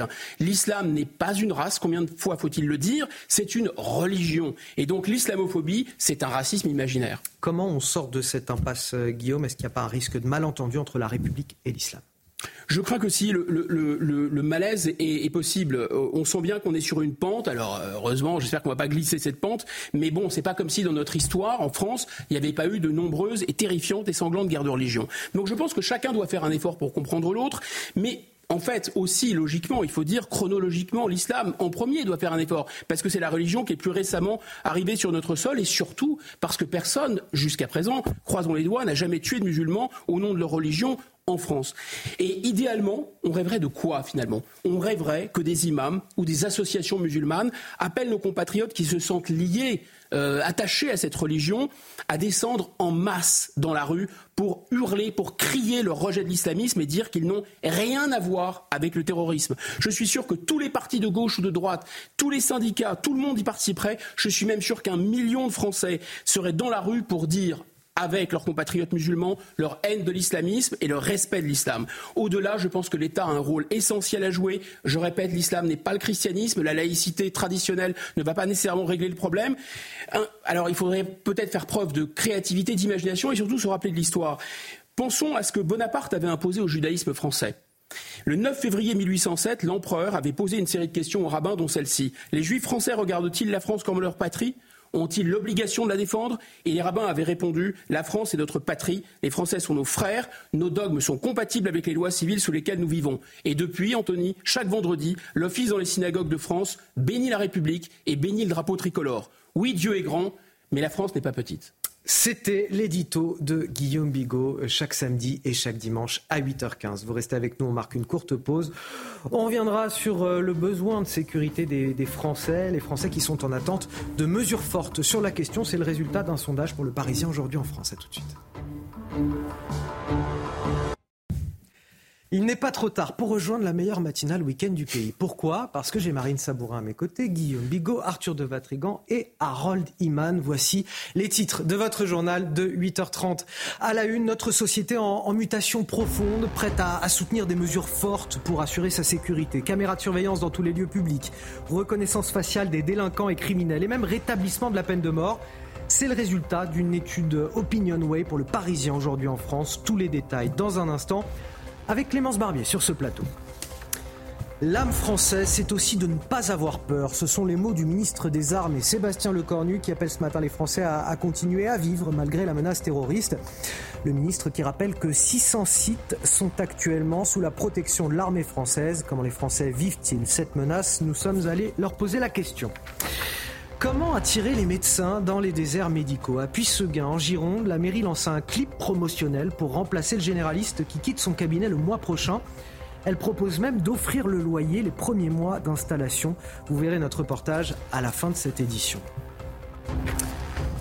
Mais tout d'abord, c'est à la une du Parisien, la grande métamorphose de notre société, un baromètre des inquiétudes qui agitent le pays et parmi elles, bien évidemment, la sécurité. À titre d'exemple, on a 52% des Français qui estiment que l'endroit où ils vivent était plus sûr il y a 10 ans. On va voir tout ça avec vous, Clémence Barbier. Euh, quels sont les grands enjeux de sécurité cités en priorité par les Français? La lutte contre le terrorisme est le premier enjeu euh, sécuritaire des Français pour 54% d'entre eux. En deuxième position, c'est la lutte contre la délinquance pour 39% d'entre eux. Euh, vient ensuite la lutte contre le trafic de drogue pour 33% d'entre eux. Enfin, le dernier enjeu sécuritaire pour 16% des Français est la lutte contre les violences intrafamiliales. À noter que ces questions ont été posées après les attaques du Hamas contre Israël et après l'attentat à Arras au lycée Gambetta où Dominique Bernard, ce professeur de français, euh, a été tué. Ce sondage nous apprend également que 27% des Français estiment que leurs enfants ne sont pas en sécurité à l'école, un chiffre en augmentation de 3 points entre septembre et octobre. Un climat anxiogène qui pousse les Français à soutenir des mesures fortes. 82% se disent favorables aux caméras de surveillance placées dans tous les lieux publics. 16% y sont euh, opposés concernant les systèmes de reconnaissance faciale pour identifier les délinquants et criminels. 77% sont favorables, 21% contre. Et autre chiffre qui interpelle, 52% des Français sont favorables au rétablissement de la peine de mort. 46% y sont opposés. Merci Clémence Barbier. Ce sont justement ces dernières mesures qui m'intéressent et à quel point finalement les Français sont capables de rogner sur leur liberté publique pour avoir plus de sécurité? Preuve euh, que c'est un enjeu majeur pour euh, chacun d'entre nous euh, dans le pays. Des Français favorables, je, cite à titre d'exemple, 83% des Français favorables à l'existence d'une base de données pour les délinquants sexuels qui serait à proximité de chez eux, 82% des Français favorables à l'implantation de caméras de surveillance dans les lieux publics, 77% pour des systèmes de reconnaissance faciale. Est-ce que ça vous euh, surprend, Guillaume Bigot? Oui, et peut-être pour prendre un peu de, hauteur détachée de, disons, d'une dimension un peu de politique politicienne ou de débat uniquement contemporain, si on, fait un, grand angle, on se rend compte qu'il y a euh, peut-être deux, influences historiques sur le long terme. C'est-à-dire d'un côté, on avait euh, l'esprit mai 68, c'est-à-dire on déteste l'autorité, on déteste l'État et on valorise. Interdit voilà, est interdit d'interdire, un côté libertaire. Bien sûr, Reagan, Thatcher, le libéralisme, les droits euh, économiques et surtout aussi encore l'individu, donc l'individu libéral libertaire, euh, 80, années 80 et on a culminé avec ça et on est en train de descendre euh, de ce plateau-là. Et il y a quelque chose d'autre qui nous influence sans même qu'on se rende compte, parce que historiquement, vous avez toujours la première puissance économique du monde, qui est aussi souvent la première puissance technologique et militaire, qui a une influence sur les esprits sans qu'on s'en rende compte. Et, euh, et, là, on sait bien que la Chine est en pleine ascension. Et donc, il y a une sinisation du monde qu'on avait déjà senti pendant le Covid. C'est-à-dire qu'en fait, et on sait bien que dans l'univers chinois confucéen, bah, l'individu est là et le groupe, il est là. Voilà. Et donc euh, personne ne bronche et, personne ne discute euh, des droits de la collectivité à écraser l'individu, d'ailleurs au point où ça devient délirant. On est dans une série euh, Netflix angoissante où il y a des notes sociales, etc. Alors on n'en est pas là, mais on sent qu'on quitte un univers et qu'on rentre dans un autre. Je trouve qu'il y a quelque chose de révélateur à Arthur de Vatrigan dans cette étude, encore plus révélateur, c'est ces 52% de Français qui sont favorables au rétablissement euh, de la peine de mort, mais c'est signe quelque part euh, que les sanctions proposées aujourd'hui sont selon eux pas suffisantes. Mais, sur le sondage de la peine de mort, si vous regardez depuis euh, très longtemps, il, y a, toujours il y a toujours eu un vrai débat, c'est-à-dire qu'on oscillait entre 47, 48.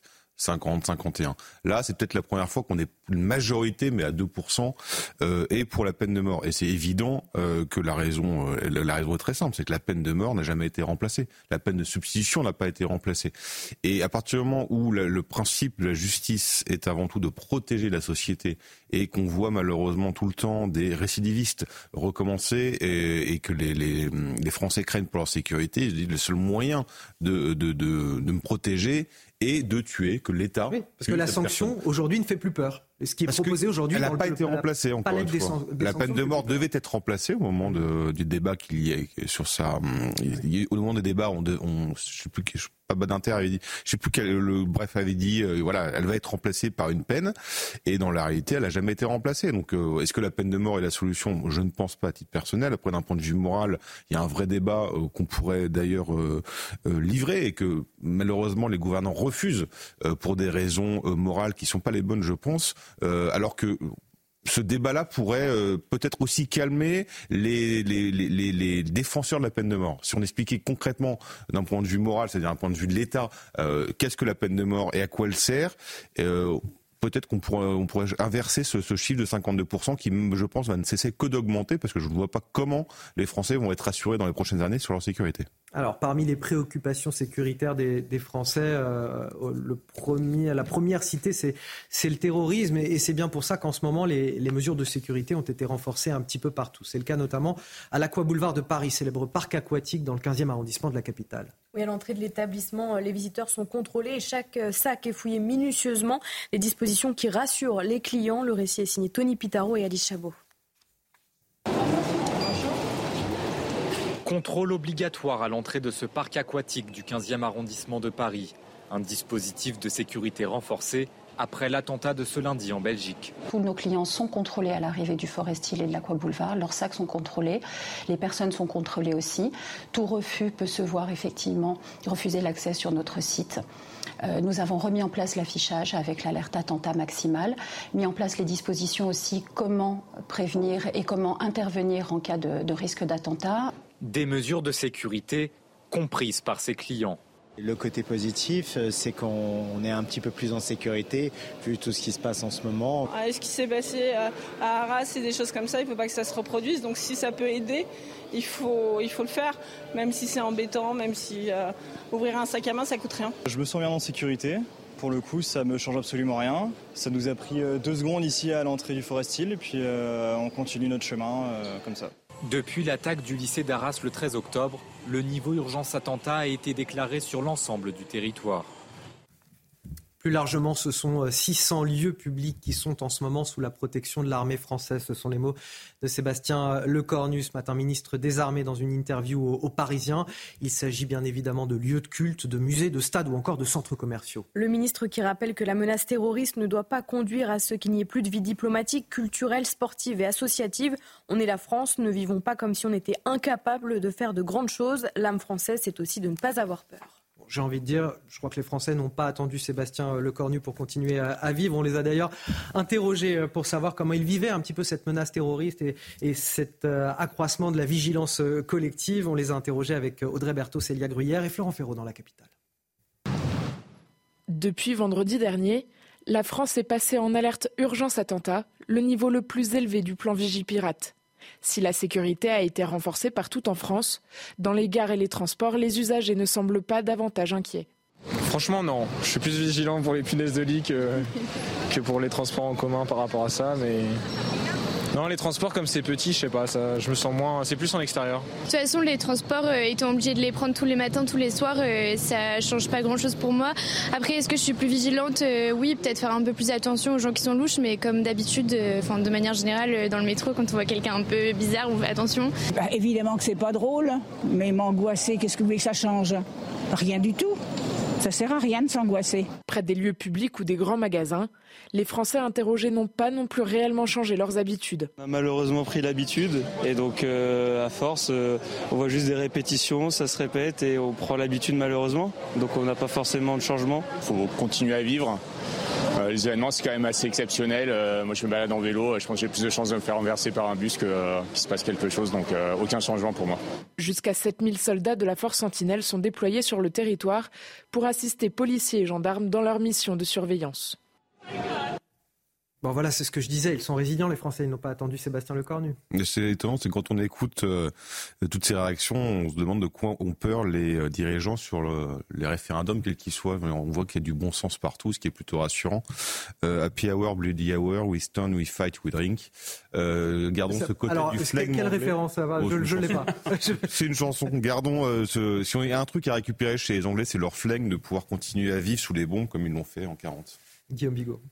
Bah, vous savez, il y, a, deux piliers en fait de euh, notre statu quo politique ou euh, du modèle dominant. Le premier pilier, c'est une surprotection sociale qui coûte extrêmement cher, et le second pilier, c'est le libre échange et l'ouverture totale des frontières économiques et euh, en matière d'immigration aussi, parce que accueillir des produits chinois et accueillir des migrants, c'est en fait la même logique. hein. C'est-à-dire qu'on refuse d'une certaine façon les frontières, et qu'elles soient économiques ou qu'elles soient physiques.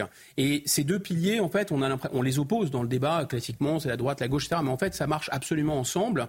Et c'est ce bloc-là qu'on qu'on n'arrive pas à atteindre. Et pour l'instant, il y a des gens qui critiquent, disons, l'ouverture économique, il y a des gens qui critiquent l'ouverture euh, des frontières et la sécurité. Mais soit, tant qu'on fait soit l'un, soit l'autre, eh bien, ça ne bougera pas. Merci euh, Guillaume Bigot. On va partir à, à Limay dans les Yvelines où un jeune homme de 19 ans a été condamné à, à 9 mois de prison pour a- apologie du terrorisme sur les réseaux sociaux. Euh, il partageait sur TikTok des images de combattants djihadistes. Oui, le procureur avait réclamé de la prison ferme, mais le tribunal a préféré une mesure de semi-liberté pour éviter d'accroître sa radicalisation. Les détails de notre journaliste police-justice Noémie Schulz.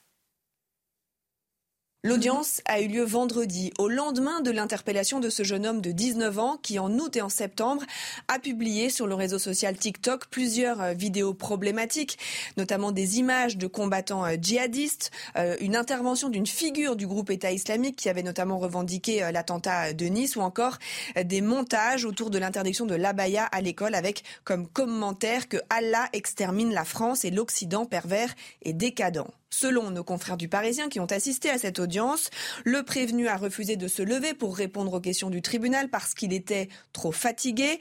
Sachant à peine lire et écrire, présenté comme un marginal par son avocat, il a toutefois expliqué s'intéresser à la géopolitique. Pour apologie euh, du terrorisme, le parquet a requis une peine de trois ans de prison avec incarcération euh, immédiate pour ce suspect à la personnalité qualifiée euh, d'inquiétante. Le tribunal a finalement opté pour une peine moins lourde et aménageable, neuf mois de prison ferme qui pourront être purgés sous le régime de la semi-liberté, ce qui permet de travailler la journée et de retourner en détention le soir. Le président du tribunal a justifié cette condamnation. On espère éviter que vous vous radicalisiez encore plus en prison. Alors on va prendre un temps pour commenter ce sujet avec mes invités. Mais tout d'abord, on accueille Sonia Mabrouk sur ce plateau. Bonjour Sonia. Bonjour Anthony, bonjour à tous. On vous retrouve tout à l'heure pour le grand rendez-vous. CNews, Europe 1, Les Échos, ce sera à 10h sur notre antenne. Euh, qui est votre invité aujourd'hui? C'est Jordan Bardella, le président du Rassemblement national. Il va réagir à tout ce que vous dites depuis ce matin, c'est-à-dire euh, aux propos de Gérald Darmanin dans le journal du dimanche, qui annonce euh, durcissement et changement pour euh, son projet de loi. Quelle est la position du RN Que proposent Jordan Bardella et Marine Le Pen? Il signe lui-même une tribune dans le JDD intitulée Pour un sursaut français. On lui demandera comment se décline ce sursaut tout à l'heure à 10h en direct. Merci à vous Sonia Mabrouk. On vous retrouve tout à l'heure donc à 10h. Le rendez-vous est pris sur CNews, sur Europe 1. Euh, le grand rendez-vous avec Jordan Bardella, président du Rassemblement nationale. On va donc commenter euh, euh, ce fait divers avec euh, nos invités en, plateau. Dans les Yvelines, ce jeune homme de 19 ans condamné à, à 9 mois de prison pour apologie du, terrorisme sur les, réseaux sociaux. Un, jeune de 19 ans manifestement radicalisé. on passe d'une réquisition qui était faite quand même du parquet de 3 ans de prison ferme à 9 mois de semi-liberté. Et ce qu'il y a de plus terrible, que j'ai envie de dire, c'est que l'argument avancé, c'est le risque d'accroître sa radicalisation si on le met en prison. Et là, ça nous donne quelque chose sur l'état de nos prisons aujourd'hui. Qu'est-ce que ça apporte à ces jeunes? Bah Malheureusement, c'est vrai, la radicalisation euh, se fait en prison. Je vous donne un, une information, un exemple. Le frère du terroriste d'Arras est en prison pour euh, islamisme ou terrorisme ou apologie, je ne sais plus exactement. Euh, et vous savez, il y a un accompagnement des radicalisations qui est mené par le le, le SPIP, euh, l'accompagnation, euh, les agents de probation pénitentiaire, bref, qui sont là pour déradicaliser. Euh, bon, il a refusé évidemment, d'autant plus que c'était une femme. et il n'y a aucun moyen, en fait, quand on est en prison, de leur de les obliger à, à faire un suivi ou de, de les accompagner parce qu'ils sont déjà en prison.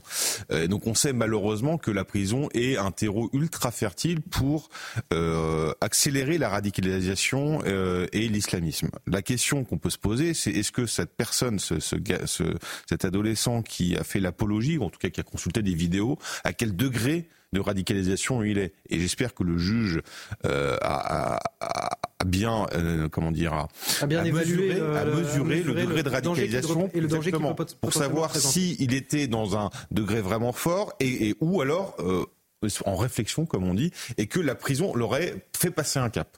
Euh, Mais c'est inquiétant de se dire aujourd'hui que nos prisons sont le, terreau de la radicalisation. Vous avez, euh, dans les, prisons françaises une majorité de Français issus on n'ose même pas le punir à la hauteur d'immigration et d'étrangers et on sait de quelle immigration on parle. Avec en plus beaucoup euh, de, dire, quand vous regardez quels sont les menus de substitution en prison, euh, que les curés ont été remplacés par les aumôniers, on sait qu'il y a une religion qui est présente et Guillaume l'a dit dans son édito, c'est pas forcément qu'une religion l'islam et donc derrière forcément vous avez une radicalisation et qu'on sait que l'islamisme passe également par le grand banditisme et par la délinquance pour récupérer des futurs bombes à retardement, euh, c'est une réalité et heureusement que le juge le prend en compte parce que si c'est pour alimenter les bataillons de futurs terroristes qui vont sortir de prison, c'est plutôt inquiétant pour la France. 8h45, le rappel de l'actualité, Marine Sabour. Aux États-Unis, la présidente d'une synagogue progressiste de Détroit, retrouvée morte poignardée devant son domicile hier. La police a mis en garde contre toute spéculation quant au mobile du meurtre. Une enquête a été ouverte pour homicide. Les autorités exhortent chacun à rester patient malgré de nombreuses questions restées sans réponse. Au moins six personnes tuées par des tirs de missiles russes en Ukraine dans la région de Kharkiv. Cela s'est passé hier. Les victimes sont âgées de 19 à 42 ans. 14 personnes ont été blessées, dont 7 dans un état grave.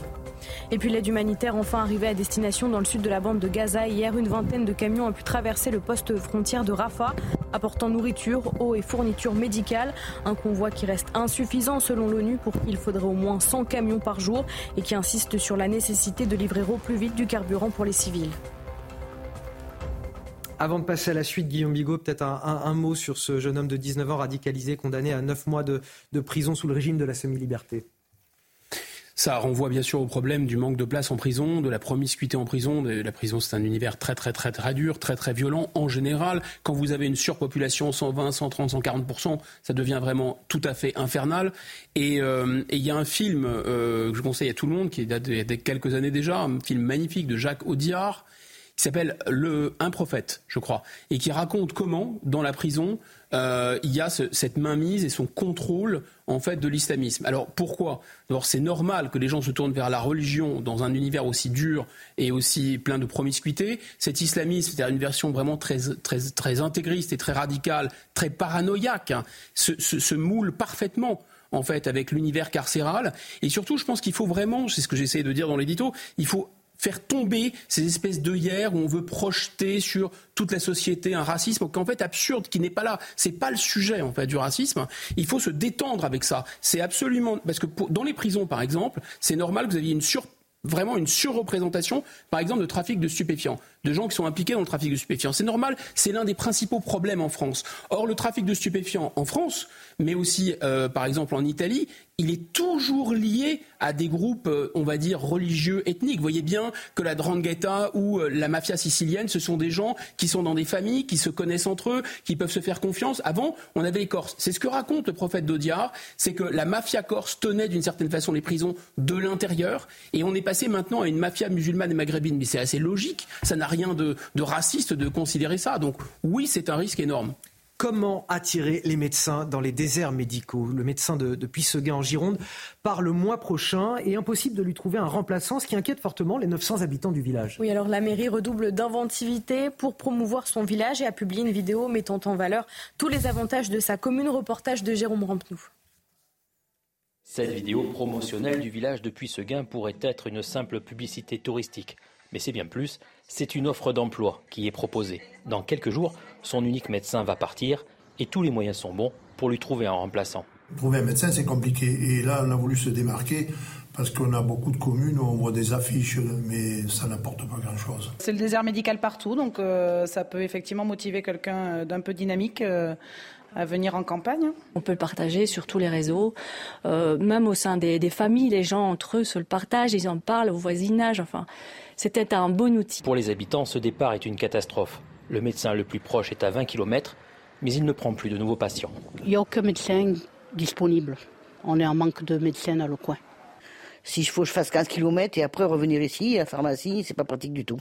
Cela fait déjà quelques mois que la commune est en recherche, alors tout est fait pour attirer. Si on veut attirer, on a déjà un bourg attractif, mais il faut, il faut autre chose. Donc on offre le loyer, et puis euh, il y aura le cabinet d'infirmière qui va être jumelé. Enfin, il y a, il y a beaucoup d'avantages pour le médecin qui viendra. Pour le moment, la vidéo n'a pas encore porté ses fruits. Le poste est toujours disponible, mais la mairie et les habitants ne perdent pas espoir de trouver rapidement leur médecin.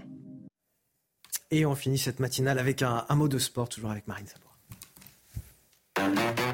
Retrouvez votre programme de choix avec Autosphère, premier distributeur automobile en France.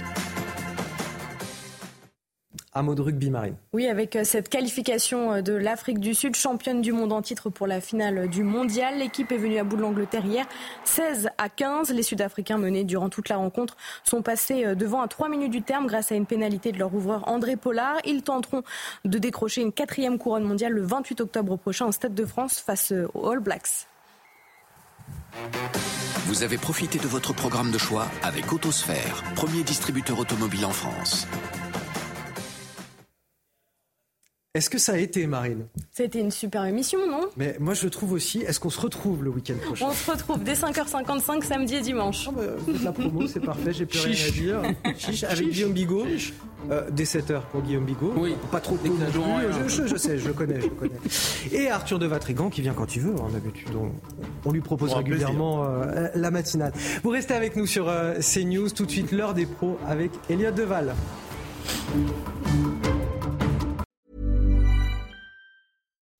When you make decisions for your company, you look for the no-brainers. If you have a lot of mailing to do, stamps.com is the ultimate no-brainer. Use the stamps.com mobile app to mail everything you need to keep your business running with up to 89% off USPS and UPS. Make the same no-brainer decision as over 1 million other businesses with stamps.com. Use code PROGRAM for a special offer. That's stamps.com, code PROGRAM.